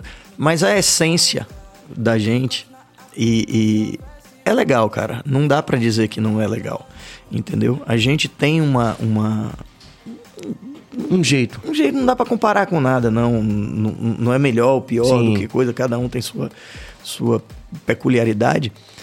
Mas eu gosto das coisas de bar. Eu gosto de boteco, certo? É, de bar, barzinho mesmo, de, de, de coisa. Eu gosto da. Eu não gosto de muita. E eu acho que a- isso foi uma coisa que também chocava com a minha. As pessoas que não me veem de cara, por causa dessa coisa do Mauricinho, o cara veio de uma. Sim. Nunca imaginam que o que eu gosto do cai duro mesmo, velho. Assim, do, porque é, é essência. Eu gosto de tudo. Então. Mas se a- tá muito nos seus se posts, vida, assim, a é, coisa se do a vida me permite estar no melhor lugar, massa. Mas, cara, a gente tá aqui, eu curto. Essa onda do meu acarajé não é. É uma verdade minha É, desde muito- muito tempo atrás. Certo? Porque ali eu encontro meus amigos. Independente. O acarajé é o motivo de eu me conectar com amigos de infância. Então, ali é o acarajé. Então, era uma coisa que eu não podia. é, Sexta-feira, viajando, viajando, viajando, eu passei a cultivar muito mais isso pela pandemia. A divulgar mais isso, que era a minha conexão com a vida, gente. E aí, porra, já não posso cantar, mas também já não posso comer meu acarajé. Peraí, bicho. Sacou? Então, quando voltou, assim, houve um período que não podia fazer Sim, nada, né? Que, nada, era, é. que era uma maluquice. E, e maluquice, eu não tô dizendo a, a coisa, não. A- o que a gente estava vivendo era uma maluquice, né? A gente, pô, o que é isso? Total, ainda As tá bem ruas maluco. todas e coisas assim. É, mas hoje tá, é, é um maluco de outro lado, né? Porque não pode, aquilo que você falou, não pode coisa e pode coisa. É. Naquela época não podia nada, então não podia nem cantar nem meu acarajé. É. Agora, pelo menos meu acarajé, eu já posso e já posso cantar, mesmo que, que é, em estágios menores, em lugares menores, mas mesmo assim, muita gente ainda torcendo a cara. Aí é chato, porque você se sente como se estivesse fazendo um algo errado. Aí eu vou repetir, vai por um discurso, no meu entender, muito cruel com a nossa classe, de como se a gente fosse. Você já pensou se esse mesmo discurso fosse feito por motorista de ônibus, coitado? Ele não está trabalhando ali e levando um bocado de gente? E aí? Ele vai ser chamado de alguma coisa? A gente é a mesma É. coisa, a gente tá trabalhando nosso trabalho, cara. É seu trabalho, é meu trabalho, é o trabalho do meu contra-regra, é o trabalho de coisa. E aí? Toda equipe a de produção. Eu acho que isso aí é, foi uma crueldade que foi feita com uma categoria, com uma classe. Eu não, isso. É, tomara que a partir de dessas intervenções Olha, nossas. vamos né? ao- Vai lá. Vamos ver, vamos. Eu Acho que eu espero que a partir dessas intervenções todas as pessoas possam, a sociedade possa repensar isso. Sim, né? Sim, com certeza. É, eu lembro que aquele show mesmo que Alexandre convidou a gente no drive-in. Pronto, chegou. Não, eu vou tomar uma coca primeiro, Pronto. aí depois eu vou pro uísque. de boa. É, rapaz, aquele show que Valeu. Alexandre chamou a gente, velho, eu tava tão mal ali. Eu também. Eu também. Ali foi uma interrupção que eu fiz naquele meu, meu retiro Sim. por conta de Leão, que eu gosto muito dele. Entendeu? E aí eu me permiti, eu disse, eu vou. Eu vou, não vou dizer um não nesse momento, eu quero. Eu vou lá pra ver. Mas foi um prazer muito grande de encontrar Sim. as pessoas ali, a gente se vê. Mas artisticamente eu, eu- eu- eu- não me foi legal cantar pra carro, velho. Sacou? Eu vendo aquilo ali, ao mesmo tempo que eu tava feliz em estar ao lado de um cara que eu admiro, que eu Sim, gosto, é, vendo, encontrando. Aquilo tava me angustiando de ver todo mundo preso dentro de uns carros, dentro de uma coisa, piscando luz de carro. Eu digo, cara, não é isso. Ele tava bem louco mesmo. Não ali. é isso. Foi um... Eu até. Foi o uma- Andrezão tava assim, Andrezão. Cezinho fica É. aqui com a gente, mas eu tava tão assim com medo de contaminar a galera assim com aquele meio receio que eu É. nem, nem pude explicar ele. Soraya Dória, amando ver vocês, esse papo tá me fazendo revisitar minhas memórias dos antigos carnavais e sucessos dos anos 80, 90. Bota, por favor. Que a gente não esquece porque marcaram muito. Parabéns. Aí, Soraya. Bill, você que tá aí fazendo os- todos os arranjos, me arranja uma Coca-Cola aí. É. É, Mariana Souza, é o bicho, uma das Mária, melhores- Mária de Fortaleza. Um Pode beijo, ficar. Mária. Vai voltar aí pra Ah, mandar, um- mandar um beijo também. Aí. Uma das melhores músicas tocadas pelas bandinhas de carnaval no mundo inteiro. Salve o Rei Maior e melhor puxador de trilhos do Brasil, meu eterno ídolo. Aqui é bom que a gente pode. é, de fuder. Ó, mandar um beijo pra uma pessoa que eu não sei se você conhece, mas me prometeu que ia estar ouvindo. Se não tiver, eu vou romper com ela. Babi Ramage. Entendeu? Se Babi. Assunto tabu aqui no, no- E não falei isso com o Armandinho segunda, viu? Que eu tinha que ter essa conversa com o Armandinho, não tive. Vamos ter que voltar, Armandinho, aqui pra gente conversar sobre Babi Ramagem. Pois é, um beijo, viu, Babi? Babi, já chamei várias vezes, ela tá se conciliando com a ideia. Ela fala assim: ah, mas Ricardinho vai, Armandinho vai. Ela tá, porque ela disse que. Ah, imagine aquela eu vou figura. ampliar aquela risada dela. É. A gente vai mostrar vídeo antigo dela criança cantando em japonês, Ah, com, com roupa viu, da Babi? Xuxa e tal. Volta, por favor, Cabas. Hamilton Anthony. Ricardo falou muitas. Falou muitas Faliu não, pelo amor de Deus. Falou, falou muitas verdades sobre o Bahia. Sobre o Bahia. Embora Bahia. Amanhã tem jogo, hein? É, né? Amanhã tem jogo. Esperança é a última que morre, né? É. Isso é paixão. Marcos França, existe o interesse de você se conectar com os novos timbres eletrônicos que revivem o afoxé? Sem dúvida nenhuma. É, é, tá na, tá na minha na minha mira agora. Eu quero fazer alguma coisa nesse, nesse sentido, sim, fazer uma, uma, uma mistura mais, mais próxima da, dessas. Mudar timbres, assim. é, escolher algumas coisas, porque esse paradeiro que a gente tá faz a gente delirar e viajar em coisas. Então não pode deixar a cabeça parada. E eu tenho sim, tenho interesse. É, tô pensando em pessoas que eu possa chamar, conversar, de repente fazer releituras de Sim, algumas canções sim. que eu gravei com uma estética é, diferente, sem perder a essência da, da música de rua. Muito bom. Ricardinho, e, aquele, e aquela fase do. Foi o Alavante primeiro, não foi? Conta um pouquinho sobre essa experiência. Então, ali era uma coisa que a gente começou eh, e percebeu, meio que sem querer, que a gente mexeu com a memória afetiva musical de muita gente. Era uma brincadeira. Uma cachaça. Cachaça para quatro, quatro terças-feiras. Nós nos reunimos. Quem era o grupo original? Eu, Mano Góes, Andrezão, Jonga, Durval, Magari, Ramon. Éramos nós sete. E a gente quis fazer uma viagem mesmo, sem compromisso, sem coisa. A ideia era que não tivesse nenhum, entre aspas, artista ali. Era todo mundo Aquele bolo doido ali. bolo doido, uma serenata de, de, de, de amigos tomando Mas uma. lógico, ao mesmo tempo passando pelo sucesso de todo mundo. Mas aí a ideia era essa. Vamos reler, vamos brincar, certo? Tanto que a timbragem eh, eh, inicial é violão, eu toco violão. A percussão não tem surdo, não tinha surdo, era uma coisa mais. Sim. Não dá, não dá pra dizer acústica, né? Mas era um- um- uma pegada diferente. Era menos. Ah, é, né? era menos. porradão. Isso. Menos é, carnaval de rua, Sim. mas visitando aquela história. Cara, quando a gente viu no primeiro a cara das pessoas, no segundo show, terceiro show, quarto, aí vamos parar? Não, vamos continuar, continuar. Aquele primeiro verão, tô falando aí de 2014, que a gente surgiu em 2013, era uma coisa mágica para todos nós. Todo mundo que estava envolvido no projeto, desde o público, a coisa. Eu, eu lembro que tinha brincadeira que o nego fazia assim, cara. Eu beijei minha mulher, que eu não fazia isso há tanto tempo. Casais que estavam. Sacou? Rapaz, cheguei em casa de novo. a- Não estamos tomando uísque ainda, viu? Não, mas- que mas- conste nos autos. Mas eu ouvi esse depoimento de algumas pessoas, cara. Me senti de novo, eu digo, vivo. Então, tá vendo? Sim, Olha aí, é. a música. E as pessoas começaram a fazer. Quando a gente fez a primeira pipoca no carnaval, que era o o furdunço, Hum, uma ideia desenvolvida por nós, junto com o Guilherme Bellintani, Sim, que ele estava na época. sim. Aí, à frente dessa. à frente Da disso Saltu, e com, a Eliana, é, e com a Eliana Dumê. Aí quando a gente saiu, muita gente que nunca mais tinha ido pra rua estava na rua, se reconectando com uma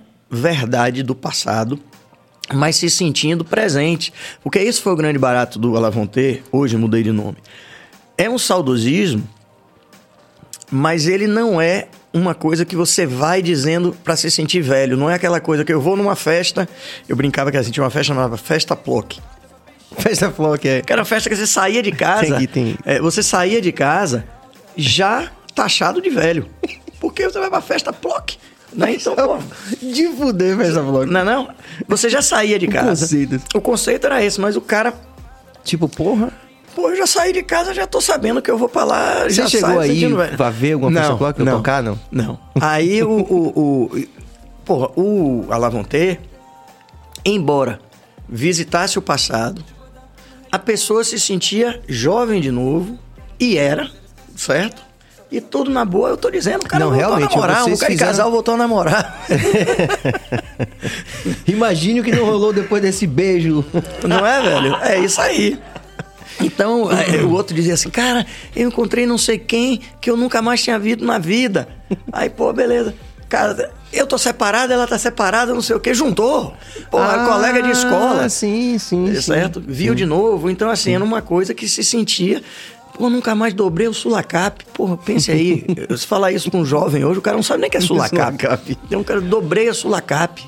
Ó, não vou longe não, meus filhos, um tem 25 anos, minha filha tem 22. A primeira vez que eles saíram no circuito da avenida foi no Carnaval 2020. Eles não conheciam o Carnaval, não sabiam que era aquele circuito. Era É um circuito isso. que eu nunca É soube. Quando eles foram no, no, no Alavonte, aí já não mudei de nome, é, meu filho disse assim, cara, é, é bom pra caramba, é, mas é, não é a realidade deles. Sim. O circuito. Mas a curtição foi muito boa. Entendeu? Então, assim, a gente reconectou com isso e foi um. um- um- eu digo. E foi um sucesso comercial. Vocês estavam fazendo Foi. festa, tipo assim. Aí a gente começou a fazer eventos muito grandes e criar conceitos de festa. né? A gente fez a festa, O que é muito atual. o Réveillon fora de época, né? que no caso era o, Sim. é, a Lavonte é, é, do meio do ano, que era o Réveillon do meio do ano. E que nego de como no meio do ano? A gente não era nem no meio do ano, às vezes fazia em agosto, às vezes fazia em junho, nunca era o meio do ano. Mas era uma festa que as pessoas vestiam branco. Todo mundo se identificava com a, entrava na, na nossa viagem, que era uma viagem mesmo. A de Mortalha, cara, pô. A Lavonte de Mortalha, que depois virou Mudei de Mortalha. Imagine, nos anos agora, nego vestia uma mortalha. E aí. Clássicos e dos todo clássicos. mundo fazia questão de ir de mortalha mesmo. Não é hoje que nego vai pro abadá, pega um abadá e não veste o abadá. Né? O cara compra um abadá, amarra no braço, certo? Que é só o ingresso pra ele entrar na corda, vamos dizer assim. É, Quase ninguém mais veste abadá. As meninas Que cortam o louco, né? abadá, É. botam um pedacinho do abadá. Quando a gente tinha. A gente tinha. é, como é que chama? Tinha o abadá mais bonito, né? Tinha, tinha um, É, nego, uma- fazia, nego fazia da- das mortalhas, terminava o carnaval, nego fazia almofada. Entendeu? Forrava o sofá das casas, fazia. Entendeu? Vamos ter uma intervenção aqui do Beto! Aqui, que tinha a mortalha, mas tinha um macacão também. Tinha. Macacão, Eu tiveram lembro do blocos cheiro com de amor macacão. com o macacão amarelo. Tinha, e o, o, o Traz os Montes, que era um bloco que o Chiclete tocava também, é, era macacão, cara. E era um macacão com tecido grosso Agora pra me caramba. diga isso aí que é- fala a verdade. É. Isso aí melhorou, velho. Ah, Porque melhorou você muito. sair no carnaval com um macacão, um tecido grosso do. O Gandhi, Era até bonito. hoje. Pô, mas, Não, você, mas aí vem o cá, grande- em compensação, Serginho, quando você chegava quarta-feira de cinza, você era um sobrevivente, você não pegava gripe. É, pá, naquela época não tinha as gripes. Hoje todo mundo é, termina surto de gripe depois É, do carnaval. é de uns tempos pra cá, mas. não é? Mas na época do macacão. Não, né? tinha. Todo mundo pegava. Nem bala, nem bala atravessada. Não é, velho? Macacão era quase um colete à prova de bala, não tinha coisa nenhuma. Você ia na rua todo sujo, a mesma roupa, era o mesma mortalha, três dias. Entendeu? Você chegava em casa suado, acabado, botava, lavava, botava atrás da, da, da- da geladeira. geladeira, para secar. Alguns nem isso. E aquilo criava anticorpos, bicho, na pessoa. Entendeu? Me diga Os uma coisa. Aí foram ali. quantos anos de Alavonte? Com o nome Alavonte, nós ficamos até 2017 ou 2018, 2017 para 2018. E fizemos o último carnaval com Mudei de Nome, que é o mesmo grupo, né? Só saiu humano. É, em 2020, foi o último carnaval de todos nós, né? De todos, só né? do Mudei de Nome. Aí o, foi o último que já saiu com mudei de nome. Foi. Não, não, a gente saiu com Mudei três carnavais, eu acho Ah, que já. tá. É 2018, 2019 e 2020. E. E, e a coisa da volta no DIC? Também surgiu numa viagem com o próprio Guilherme Belitani ainda na, Na Saltu? lá na Saltu, a gente tinha uma ideia de trazer, não era pranchão ainda, né? Que também foi uma ideia que surgiu, né? Jonga provocou a gente e Uhum. a gente botou a mão na massa e fez o pranchão. Mas era o que tava rolando já desde a época do primeiro furdunço, que era uma tentativa de. Pronto, no Furdunço a gente queria carros menores. Sim. Tanto que o primeiro O furdunço... Guilherme chamou no primeiro, a é, O também. primeiro furdunço que nós fizemos, nós fizemos com a Trivela de Durval. Sim. Entendeu? A gente desfilou na Trivela. No segundo ano, aí nós já fizemos o, o pranchão. pranchão. Que era a ideia Que é de trazer. é, o, o trocadilho é infame, mas é trazer pro chão, né? A gente pra olhar na cara do público. Sim. sacou? E os Eu trios, acho massa. É, e aí a gente criou de novo isso tudo.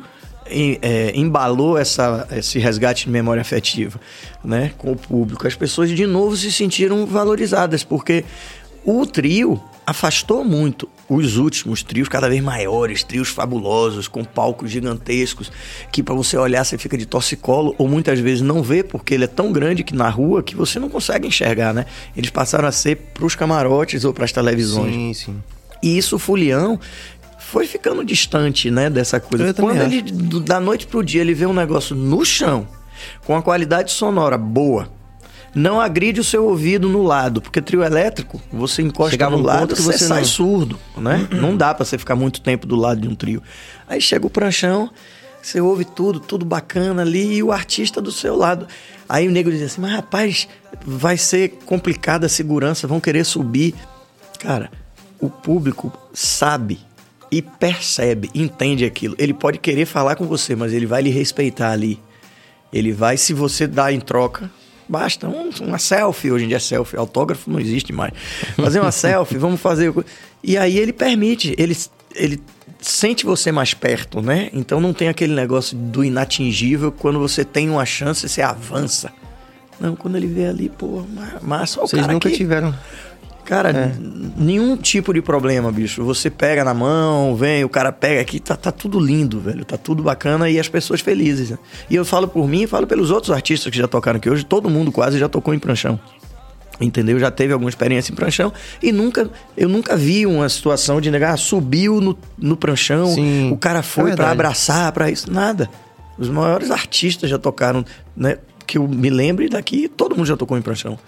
Em algum momento. E nunca teve um, um- um problema desse sentido, entendeu? É bacana. E, e aí vocês fizeram o DIC. Pronto, aí tornou- quando a gente fez a primeira volta no dia, que foi trio também, não foi pranchão, foi em 2014. É... Aí, nego, porra, como assim? Aí tinha um problema que tinha jogo do Bahia depois. Eu digo, não, é 11 horas, é cedo. E eu tava fazendo show comigo mesmo, porque eu tenho a carreira dupla, né? Eu tava em Fortaleza nesse primeiro. Se o voo atrasasse, era. Passa aí, galera. Aí eu descia e todo mundo, já estamos aqui, tem que sair. Eu digo, segura a onda aí que eu vou chegar. Cheguei direto, subi no trio, de virote. E aí fizemos a primeira volta no DIC, que deu muito mais gente do que a gente pensava. Aí, nego, pô, ano que vem, aí já calendarizamos. Já chegamos pra, pra prefeitura, Belitani, vamos fazer. Na época era ele, né? E aí era sempre no, no aniversário de Salvador. né? Aí chovia. Nessa Março, época em né? março sempre 29. chove, chove, mas era tudo lindo, bicho. E aí, uma alegria, uma coisa que as pessoas vinham chegando e a, a comunidade abraçou, né? Todo mundo ali. Então foi muito bacana durante todos esses anos que a gente fez. O último também foi 2019 a última volta, mas aí já não no aniversário da cidade, já foi no, no é, Primavera, Sim. Festival da Primavera. Sim, que é também tem se tornado foi- E aí um o momento último importante. foi uma multidão que eu nem sei como é que seria se não tivesse interrompido o carnaval e a gente fosse fazer Sim. de novo, mas era uma multidão. Olha aí, Cabas buscou É, as imagens. Olha né? aí essas imagens. É Muito Ramon. legal, cara. Aí Ramon, eu, Magari ali. E tem que ligar Mar- pra Ramon Marcos. também, viu? Ma- Ramon é uma máquina de tocar, cantar e compor. É. Querido. É um também. relógio esse sacanagem. Eu chamo ele um CDF. é o- o- ele é um CDF, cara. Ele faz é muito e canta muito e compõe. É, Tudo ele faz bem, é. É, é, é, E olha o céu. é o céu lá. É. Lá de lá já fechando o tempo, daqui a Já pouco. tem. Tomei muita chuva. Pô, cara, que saudade, bicho, ver isso nesse momento É. assim de. de, de, de Mas coisa. vamos ter fé que a gente já vai voltar. Não, Fé em vai, Deus. vai sim. Fé em Deus. Vamos pra. Pedir a Deus que a gente já consiga salvar o, São João, porque os artistas do forró também foram É, não, acho que o especialmente São João, o. São João vai, vai, vai só, eu não tenho dúvida, não. A eleição vai estar perto e aí vai ter isso também. Esse componente, esse Ô, ô, componente aí Ô, vai. Ô, Serginho, Oi.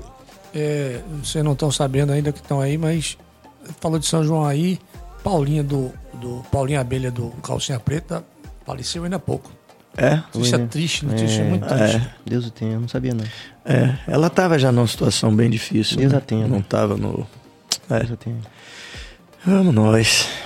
É isso. É, aí. estamos num momento, enfim, mas sempre com fé, pedindo a Deus que nos ilumine mais ainda. E com certeza essa noite tem sido iluminada aqui com sua presença, viu, Ricardinho? E de Beto também. Vem cá, já tem quanto tempo A que a gente gente já tá tem falando? quase duas horas. Puta que pariu, a gente tá... A gente vai irremediavelmente cair naquela categoria que vai ter uma parte B. Outro dia a gente vai ter que marcar uma parte B. É o lado B, o lado B é sempre. Mas assim, lhe dizer que você. gente tá falando muito sério. O lado B é a parte profana É. da... É, você faz parte, velho, da nossa memória afetiva como Armandinho aqui. Eu tenho É. certeza que muita gente que tá vendo. Agradecer a toda a interação também. A gente teve bastante interação. Não lemos ainda. Vamos só. Vamos fazer mais uns 5 minutos só lendo as interações, cara, pra gente valorizar mais a galera, pode ser? Pronto. Porque a galera quer participar e. Não, fica- lógico. A gente não pode ler tudo, mas vamos tentar um pouquinho mais. Vamos lá. MRV Engenharia. Ricardo, sexta vai rolar a Carajé? Ô, velho, Só se tiver uma tempestade, é, mas tá, tá- tá previsto, sim. Meu acarajé tá lá. Pronto. Vamos lá. Cidinho Almeida, manda um abraço pra Itabuna, Bahia. Opa! Abraço toda a galera de Itabuna aí, que ainda com certeza ainda sofre é, o as reflexo das né? consequências né, da, da chuva lá. Força e fé, rapaziada. Jorge Oliver, Bahia Cast sempre mostrando os grandes e importantes nomes da Bahia. Muito bom, abraços, parabéns pelo trabalho. Esse podcast que é o melhor da atualidade. Falo de Caldas Novas, Goiás. Caldas já toquei lá também. Sim. Já toquei lá também. Rolava muito a, É, a música tinha. toda da Bahia. Cara, naquela época era. Não tinha um lugar que você fosse que não, não tivesse um evento grande, né? Independente dos shows. E eu reputo isso, Serginho. É, as pessoas dizem, ah, por que, que não a música da Bahia perdeu isso e aquilo, blá, blá, ah, qualidade, não tem nada disso.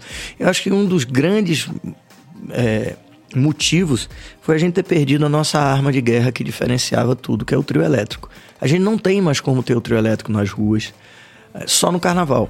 E antes a gente tinha as micaretas em todas as cidades do Brasil, quase todo. Vinte e tantas Você é franquias de considerado canto. o maior puxador de É. bloco de todo o país. É, eu tive o título que eu ganhei aqui no Carnaval de Salvador algumas vezes e nas micaretas Não, todas. Tem ainda. É, é verdade.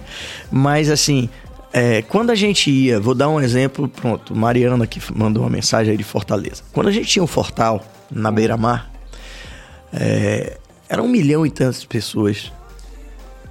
Fortaleza parava, certo? Durante os dias anteriores ao carnaval, ao, ao Fortal, que era em julho, Sim. lá. E antes disso, desde quando acabava o carnaval aqui, já tinham os primeiros shows dos artistas que iriam tocar lá. E as rádios tocavam muitas músicas Sim. porque eram pedidas pelos associados que iam sair nos blocos. Então uma coisa alimentava a outra. Sim. Você tinha é, quase que o ano inteiro a nossa música era tocada e movimentada pelos eventos. Quando o carnaval de lá, o Fortal, é, o Ministério Público proibiu o trio elétrico nas ruas, ele teve que ir para o chamado indoor, que eu particularmente odeio eventos indoor. Sim. Toco em alguns, mas eu não gosto, porque trio elétrico é da rua, é pipoca. Sim. Sem pipoca não tem razão de ser de bloco. Bloco só existe porque tem pipoca. Sem, Sim, sim. sem pipoca, para que um bloco, né? Então, assim, é uma coisa que você distanciou a nossa música da realidade da cidade que a gente tocava. Então passou a ser um evento fechado só para aquelas pessoas que vão pro evento. Quem não vai pro evento não se Passa identifica mais, passa batido. E a nossa música era música de rua. Ela, é, o nosso instrumento era o trio elétrico, era o que levava a toda uma estética. Quando a gente perdeu isso aí, bicho, a gente passou a ficar igual a outros segmentos musicais. Vamos fazer shows só. Mas a nossa música ela é muito mais forte andando do que parado. Você vê pelas letras, pelas, pelos motes. Sai do chão, vai não sei o quê. Aquilo que é usado na, na condução de um trio elétrico. Então a nossa música é música de sair andando, não é música pra ouvir parado. É, cortejo. independente se ela é rápida ou lenta, mas ela é pra sair andando. Ela é uma música pra você ouvir o mantra do que vai, você vai andando. É diferente de outros segmentos que você pode ouvir estático ali, mesmo que dançando, animado pra caramba, pulando ali, mas a música da gente sem o trio elétrico na rua perdeu, sei lá, mais do que 50% da relevância. Sim. E aí, bicho, isso reflete em tudo. Porque aí você sai das rádios, você sai do imaginário Sai do popular, você circuito. sai do circuito, cara. E aí, esse é um problema. E este é um problema gravíssimo da gente estar dois anos sem a nossa festa de rua. Porque quando você está dois anos sem carnaval, já aparecem pessoas que dizem assim: Poxa, foi tão bom sem carnaval. Entendeu? Poxa, era tão ruim a cidade suja, ficava aqui. Qualquer... Era, é fato. Uma festa dessa tem tudo na vida tem um lado bom e um lado ruim. Óbvio que a gente, quando eu passava ali no trio elétrico na Barra, eu sei que os moradores da Barra eram impactados e incomodados absurdamente com aquilo ali. Fato. Mas aquilo era uma festa para a cidade popular, tava de coisa, pronto. É, quando isso para, cara diz. Hoje eu vi uma matéria que era um cara de, de, de, de hotéis dizendo assim: é, acho que era um, um desses líderes aí de, de coisa de hotéis. A a ausência do carnaval de Salvador, apesar de ter um impacto econômico, vai, trans, vai tornar a, o turismo no carnaval mais democrático, porque as pessoas virão e vão ter acesso a outros, é, outras belezas, vamos dizer assim, da cidade. É, pode ser, mas cara, e o carnaval? É uma coisa. Ele pode ver essas belezas em outro momento. O carnaval era uma beleza Sim. tinha uma beleza e é o que eu vou voltar ao que eu disse lá atrás. Não é só uma festa. O Carnaval de Salvador é uma manifestação de transformação cultural nas pessoas, na cidade e Reverbera. e reverbera em tudo. É ali que as coisas acontecem, as manifestações vêm dali, né? Não é uma festa, não é porque teve um segmento que comercializou mais, que faz parte também e ótimo, que você vai matar o carnaval, que é uma essência, a essência da pessoa e da nossa cultura. É, como brasileiros Entendeu? Como até. brasileiros e como soteropolitanos que criamos um tipo de festa diferente de todas as outras. Porque os, os outros carnavais no Brasil não tinham artistas. Eram uma- grupos na rua. E o Carnaval de Salvador criou artistas. E arte, né? Pronto. Então, dali desenvolveu, desenvolveu e exportou. Entendeu? Era um Inclusive único com que você impacto tinha. positivo para a economia e para a autoestima dúvida do nenhuma. baiano, uma série de... Mas veja quantos artistas esta festa de rua criou e produziu. Né? Tudo que começou com ah, o povo vem pra rua. blá, blá, blá. Porque o carnaval do- do- do- dos bloquinhos que nego diz aí, ah, massa. Mas e o artista? Aquilo ali projetou um artista, projetou um segmento musical prove- e outros, porque é plural a música de rua da Bahia. Cabe o Adão Negro, mas é, Sim, diga. certo? Fica à vontade. Cabe o Adão Negro, cabe o Olodum, cabe Ah, sim, Ricardo sim. Chaves, Sim. cabe todo mundo ali naquela festa, naquele momento passa. E cabem outros artistas que não são baianos também. Nós sempre fomos isso. É verdade. Lá vou eu voltar de novo ao início da conversa. Eu ouvia música clássica de meu pai, samba de minha mãe, rock de meu irmão, MPB da prima, que era Gal, que é Gal. E você sobe no trio elétrico, se você souber, eu sempre disse, eu sou um DJ, cara. Em cima de trio elétrico, eu sou um DJ. Eu tenho que pegar todos os elementos musicais com um único objetivo: fazer as pessoas dançarem e serem felizes. E vou repetir um mantra que eu repito desde quando eu subi na primeira vez no trio. Eu sempre quis ser e continuo sendo, buscando ser trilha sonora de momentos alegres na vida de pessoas. Ponto. Isso é o que eu busco fazer. Isso é que a nossa música faz, entendeu? Então, pô, eu vejo dois anos sem isso. Aí, como é que volta? Já tem gente que tá dizendo aí que não, não vai voltar mais pro no modelo que era antes. Não, não pode mais ser naquele circuito. Tem que pensar uma outra coisa. De escola. Como, repare como o mundo tá evoluindo nisso, que tudo se reduz a uma coisa. Enxerguem o carnaval maior do que ele é, gente. O carnaval não é só uma festa de empresários que ganham dinheiro. Não é. É Ah, também. sem dúvida. É também, mas reduziram a uma festa que está na cultura, no sangue da gente, como se fosse uma coisa simplesmente comercial. Não é. É também. E não precisa deixar de ser comercial. Faz parte. O que é importante, inclusive, é a fundamental. economia do- Se não fosse comercial, nenhum artista desse que virou, viraria. Porque quem bancou as carreiras da gente no início foram os blocos. Através do dinheiro de quem tinha para comprar uma mortalha. Sim, claro. É uma E cadeia. na organização de um mercado, né? É uma cadeia, bicho. Que Você não emprega vai- muita gente. A gente vai ficar dependendo somente de dinheiro público para tocar na rua? Tá errado. sim. Porque aí quem é que vai escolher quem vai tocar? Aí vem outras questões. Aí vem outras questões, que bicho. vamos com certeza analisar em outros isso aí. podcasts com a presença de muita gente, inclusive do Belintani, que estiver vendo a gente ou que alguém puder pa- passar para ele compartilhar. Ricardinho, Ô, velho, vamos, né?